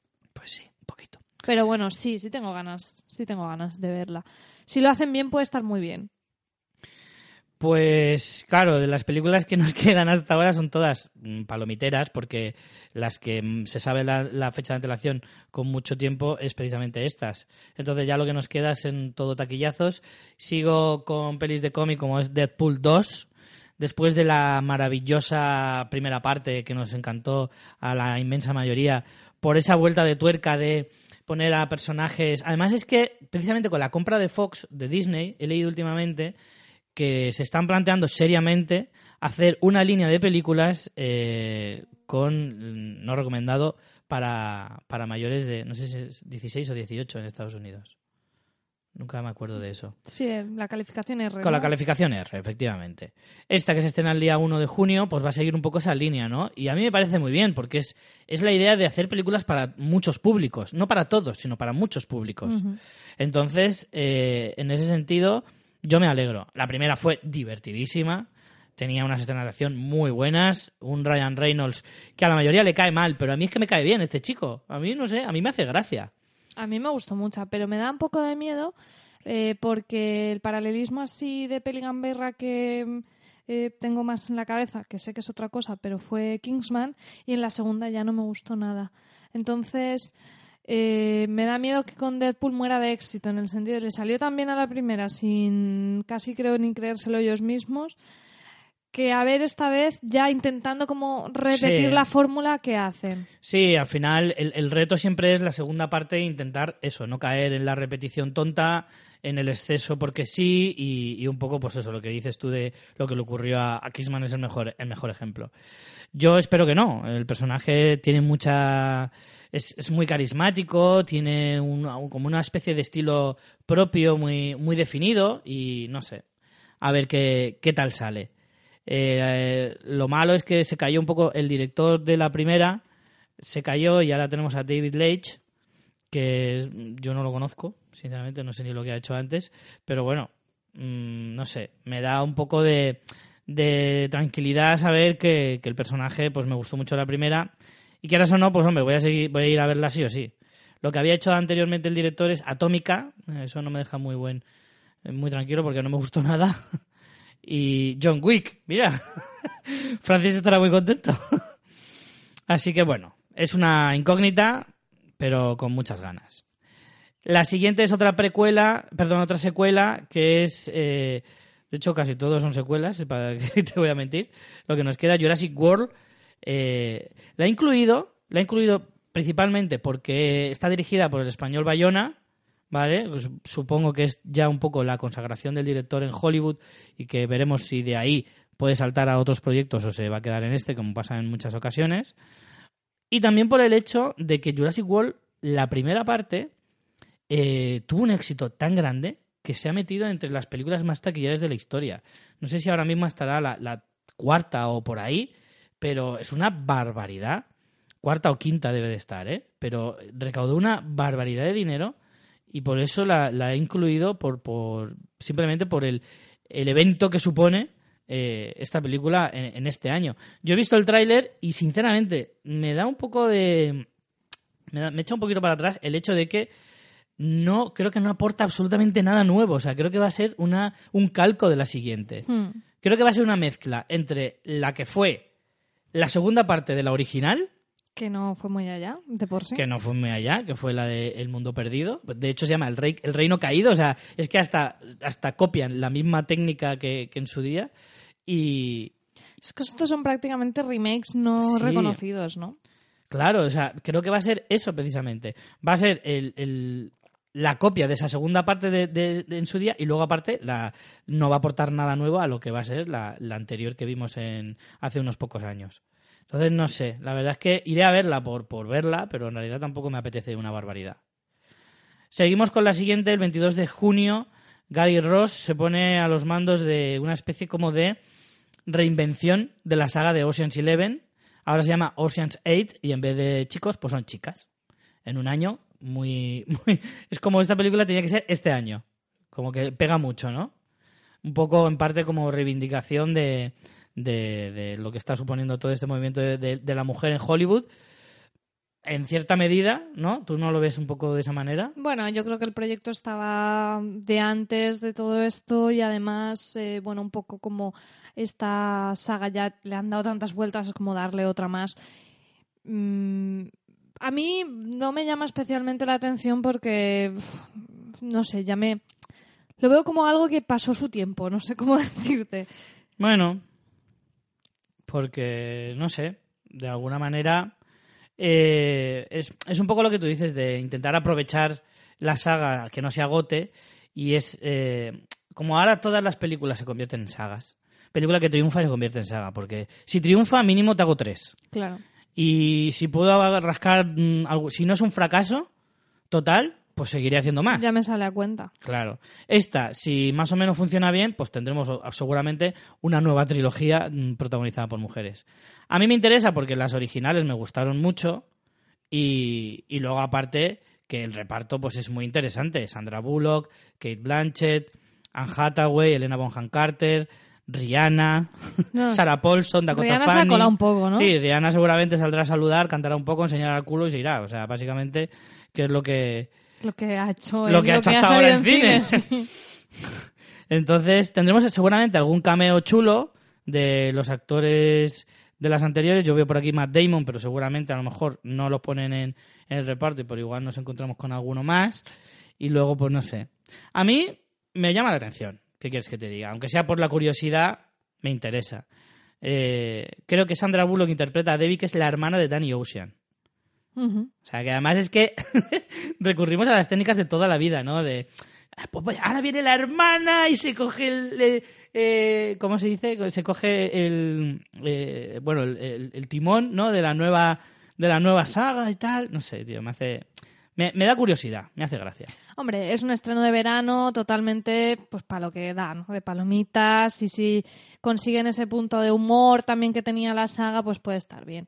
El reparto sí que es impresionante, yo qué sé, pues la veremos porque es peli de verano lo de lo toca. que de lo que habrá en cartelera, pues lo que nos llamará la atención. Es lo que toca. La siguiente sí que hay muchísimas ganas de verla, muchas expectativas. Ya es- hem- hemos hablado de ella en el programa de Pixar y es Los Increíbles 2, dirigida por Brad Bird, el que eh, estrenó también eh, Los Increíbles 1, el creador de Los Increíbles 1, que se estrena además el día de mi cumpleaños, 27 de junio. Oh, qué detalle, ¿eh? Por, por parte de Brad Bird y sí, Pixar. eh, sí, sí, sí, han estado ahí atentos para traerme una peli Pixar en mi escucharon cumple. el fans de Pixar y dijeron, joder. Con lo que le gusta". Qué bien les ha quedado, vamos a tener un detallito con la Santonja. Yo creo que sí, debe ser eso.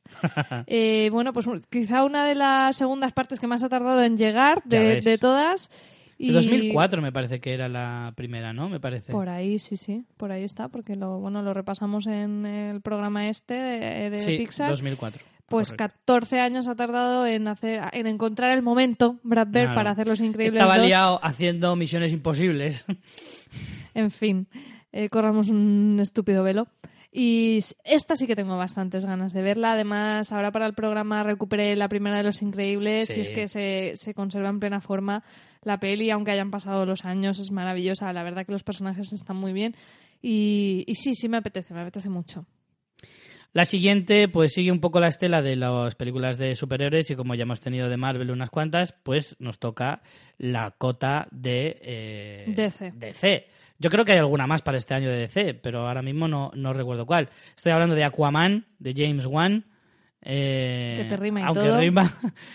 eh, ya estamos hablando ya muy de finales de año, ¿vale? Estreno 21 de diciembre. Aquí, como veis, saltamos del verano a las navidades porque de otoño, pues sí que se suele. En otoño se suele colar algún estreno de pelis más independientes o de autor bueno, pero claro, como tú dices, la proyección de la distribución de estas películas no se hace a tantísimo tiempo vista y por ahora no tenemos. Así que saltamos directamente de junio a diciembre. 21 de diciembre tendremos este Aquaman, que yo, como no he visto la Liga de la Justicia, no sé si está bien o mal. El señor Caldrogo mojao. Hombre, yo creo que gustó bastante el- este tipo de Aquaman. No es el Aquaman canónico, no es el Aquaman lógico y de toda la vida, eh, ya lo ha dicho todo el mundo, pero es un Aquaman bastante molón.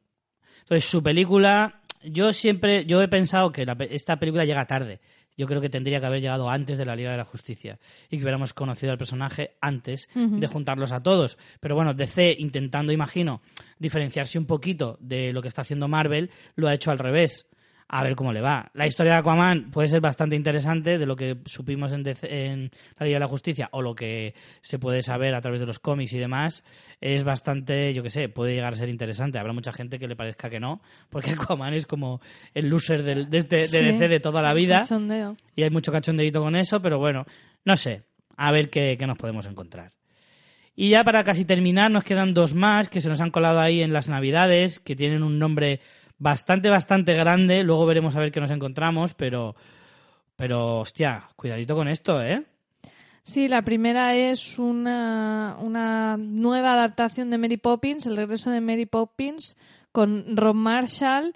Y protagonizada por eh, Emily Blunt. Con Emily Blunt para el 25 de diciembre, una, pues eso, una peli muy navideña. También difícil, ¿no? Tocar mitos como, como Mary Poppins con la maravillosa. Julie Andrews es complicado. Hay mucho amor a Mary Poppins. Hace poco también cuando fue eh, que era el pues que sería el 50 aniversario de Mary Poppins que hicieron la de eh, Saving Mr. Banks también Sí. contando la génesis de esa obra. Bueno, pues es una obra muy especial que veremos qué hacen con ella. Siempre da mucho miedo cuando hay, hay este tipo de, de obras tan admiradas que al tocarlas las jodan, ¿no? Que es el miedo que tenemos. Sí, hablando mal y pronto. Te ha salido un poco Aina eso, ¿eh? Sí. Sí, es que Aina es muy de eso, de no lo toques, ¿no? Entonces, No me toques, no me toques. no sé, a mí el, eh, la actriz que han escogido me gusta, pero no lo sé, la verdad, no lo sé. Yo creo que será un, un homenaje, pero que no va a estar a la altura, evidentemente, y que pasará un poco desapercibida, yo creo. Igual que pasó la de Mr. Banks.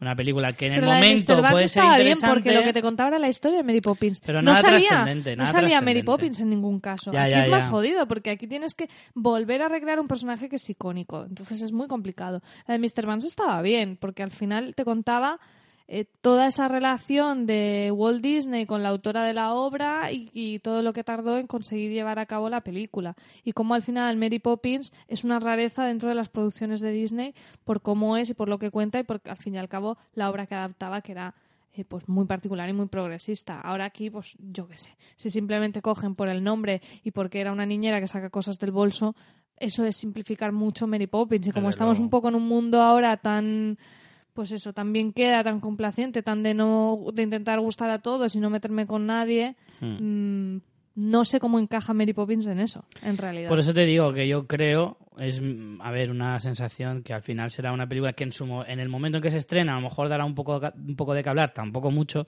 y que al final acabará pasando. La de Mr. Banks puede estar bien, y en su momento a lo mejor pues tuvo ese impacto por el momento que era, pero luego al final es una película que no trasciende y que se va a quedar ahí un poquito pues en el olvido. Esa es mi sensación. Y yo creo que con esta pues va a pasar un poco lo mismo. Es que estas películas homenaje, al final es como para lo que es, sí, pero luego se pierden un poquito. Y por último, a lo mejor otro de los estrenos que así más nombre pueden tener al final para final de año es Bohemian Rhapsody, el biopic que están haciendo Dexter Fletcher y Brian Singer, que no sé qué pasará con Brian Singer después de los escándalos también los que se ha visto envuelto por también tema de abusos y demás. No sé qué pasará, pero vamos, la película está prevista para 28 de diciembre, muy finales de año. Y bueno, pues Hombre, el proyecto a mí me parece súper interesante. Tenemos a... Es un biopic sobre Freddie Mercury. un biopic de Freddie Mercury. No sé exactamente si es un biopic al uso de vamos a intentar contar toda tu vida, que son los que no funcionan. Los biopics que suelen funcionar son cuando se centran en periodos o hechos concretos. No sé exactamente qué nos va a contar este Bohemian Rhapsody, pero desde luego las primeras imágenes que hemos podido ver ya de Rami Malek, el que conocemos todos por ser el protagonista de Mr. Robo, car- caracterizado como Freddie Mercury, son impresionantes. Impresionantes, porque es, él igualito. totalmente y bueno, igualito. yo le tengo mucho cariño a Freddie Mercury, es una figura que, que, que- que me gusta mucho, que me emociona eh, mm, su historia, me gusta mucho la música de Queen y, y sí que le tengo ganitas, la verdad. Y fíjate que aquí lo que hablábamos de tocar iconos, ostras, pues Freddie Mercury es un icono total, pero confío bastante en, en este Rami Malek interpretándolo.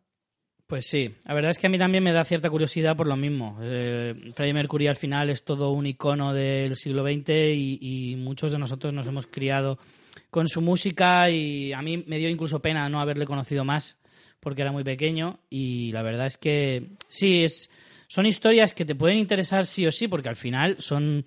Joder, esto es historia, básicamente. Es histo- historia de la cultura eh, del siglo XX y, es eso, la música es una maravilla. ¿Qué nos va a contar? Bueno, según lo que de lo poquito que se sabe hasta ahora de la película, se va a centrar sobre todo en la etapa de Queen, que es pues, evidentemente la más interesante. No sé si se centrará sobre todo en el personaje únicamente o qué. La verdad es que hay poco poco que se puede saber hasta ahora, pero aún así es interesante y además lo que tú dices, Rami Malek está caracterizado que vamos, que parece su hermano pequeño. Sí, sí. Sí, porque creo que es un poquito más bajito, ¿no? Sí. Pero ya está. Es que Rami Malek es chiquitín. Es ¿no? chiquitín, es chiquitajo, además un poco cuerpos compro, ¿eh? Porque es que está para darle un par de hamburguesas. Fin, bueno, Joder. no sé si en realidad hemos hecho más los estrenos más llamativos del año, pero no por eso son los que a nosotros más nos apetecen. A lo mejor de los que hemos Hombre, hecho, yo de la mayoría sí, la ¿eh? mitad a lo mejor sí, pero a lo mejor la otra mitad pasa desapercibido. Pero al final también va a depender mucho del momento en que se estrenen. Es como, eh, no me mata ver, yo qué sé, por decir algo, Jurassic World, pero es que eh, de ese mes hemos puesto esta, nada más. Claro, a, y es que no- no a saber lo que claro. se estrenará también. Claro, ¿no? claro.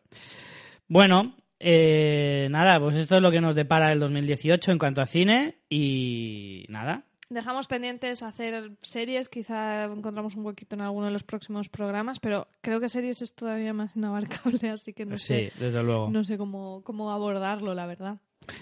En cualquier caso, pues nada, lo vamos a dejar aquí y ya volvemos dentro de dos semanas. ¿Podemos decir ya de qué es el programa? ¿Nos atrevemos? Venga. Pues vamos a grabar un programa dedicado exclusivamente a la cuarta temporada de Black Mirror, aunque ya haya pasado más de un mes de su estreno. Eh, así os hemos dejado tiempo de sobra para verla. Vamos a analizar episodio por episodio los seis que nos ha traído esta cuarta temporada. Muy interesante. Y además, voy a anunciarlo también, tendremos un invitado súper especial, que es nuestro querido Miguel. Vesta. Miguel Vesta, que ya estuvo con nosotros el año pasado para hablar Sí. de, de la serie, así que este año pues hemos dicho que, en fin, venga, ¿por qué no? Vamos a invitarle de nuevo. Mm. Eh, también bajo amenaza suya, que nos ha dicho que, ne- que le tenemos que invitar sí o sí.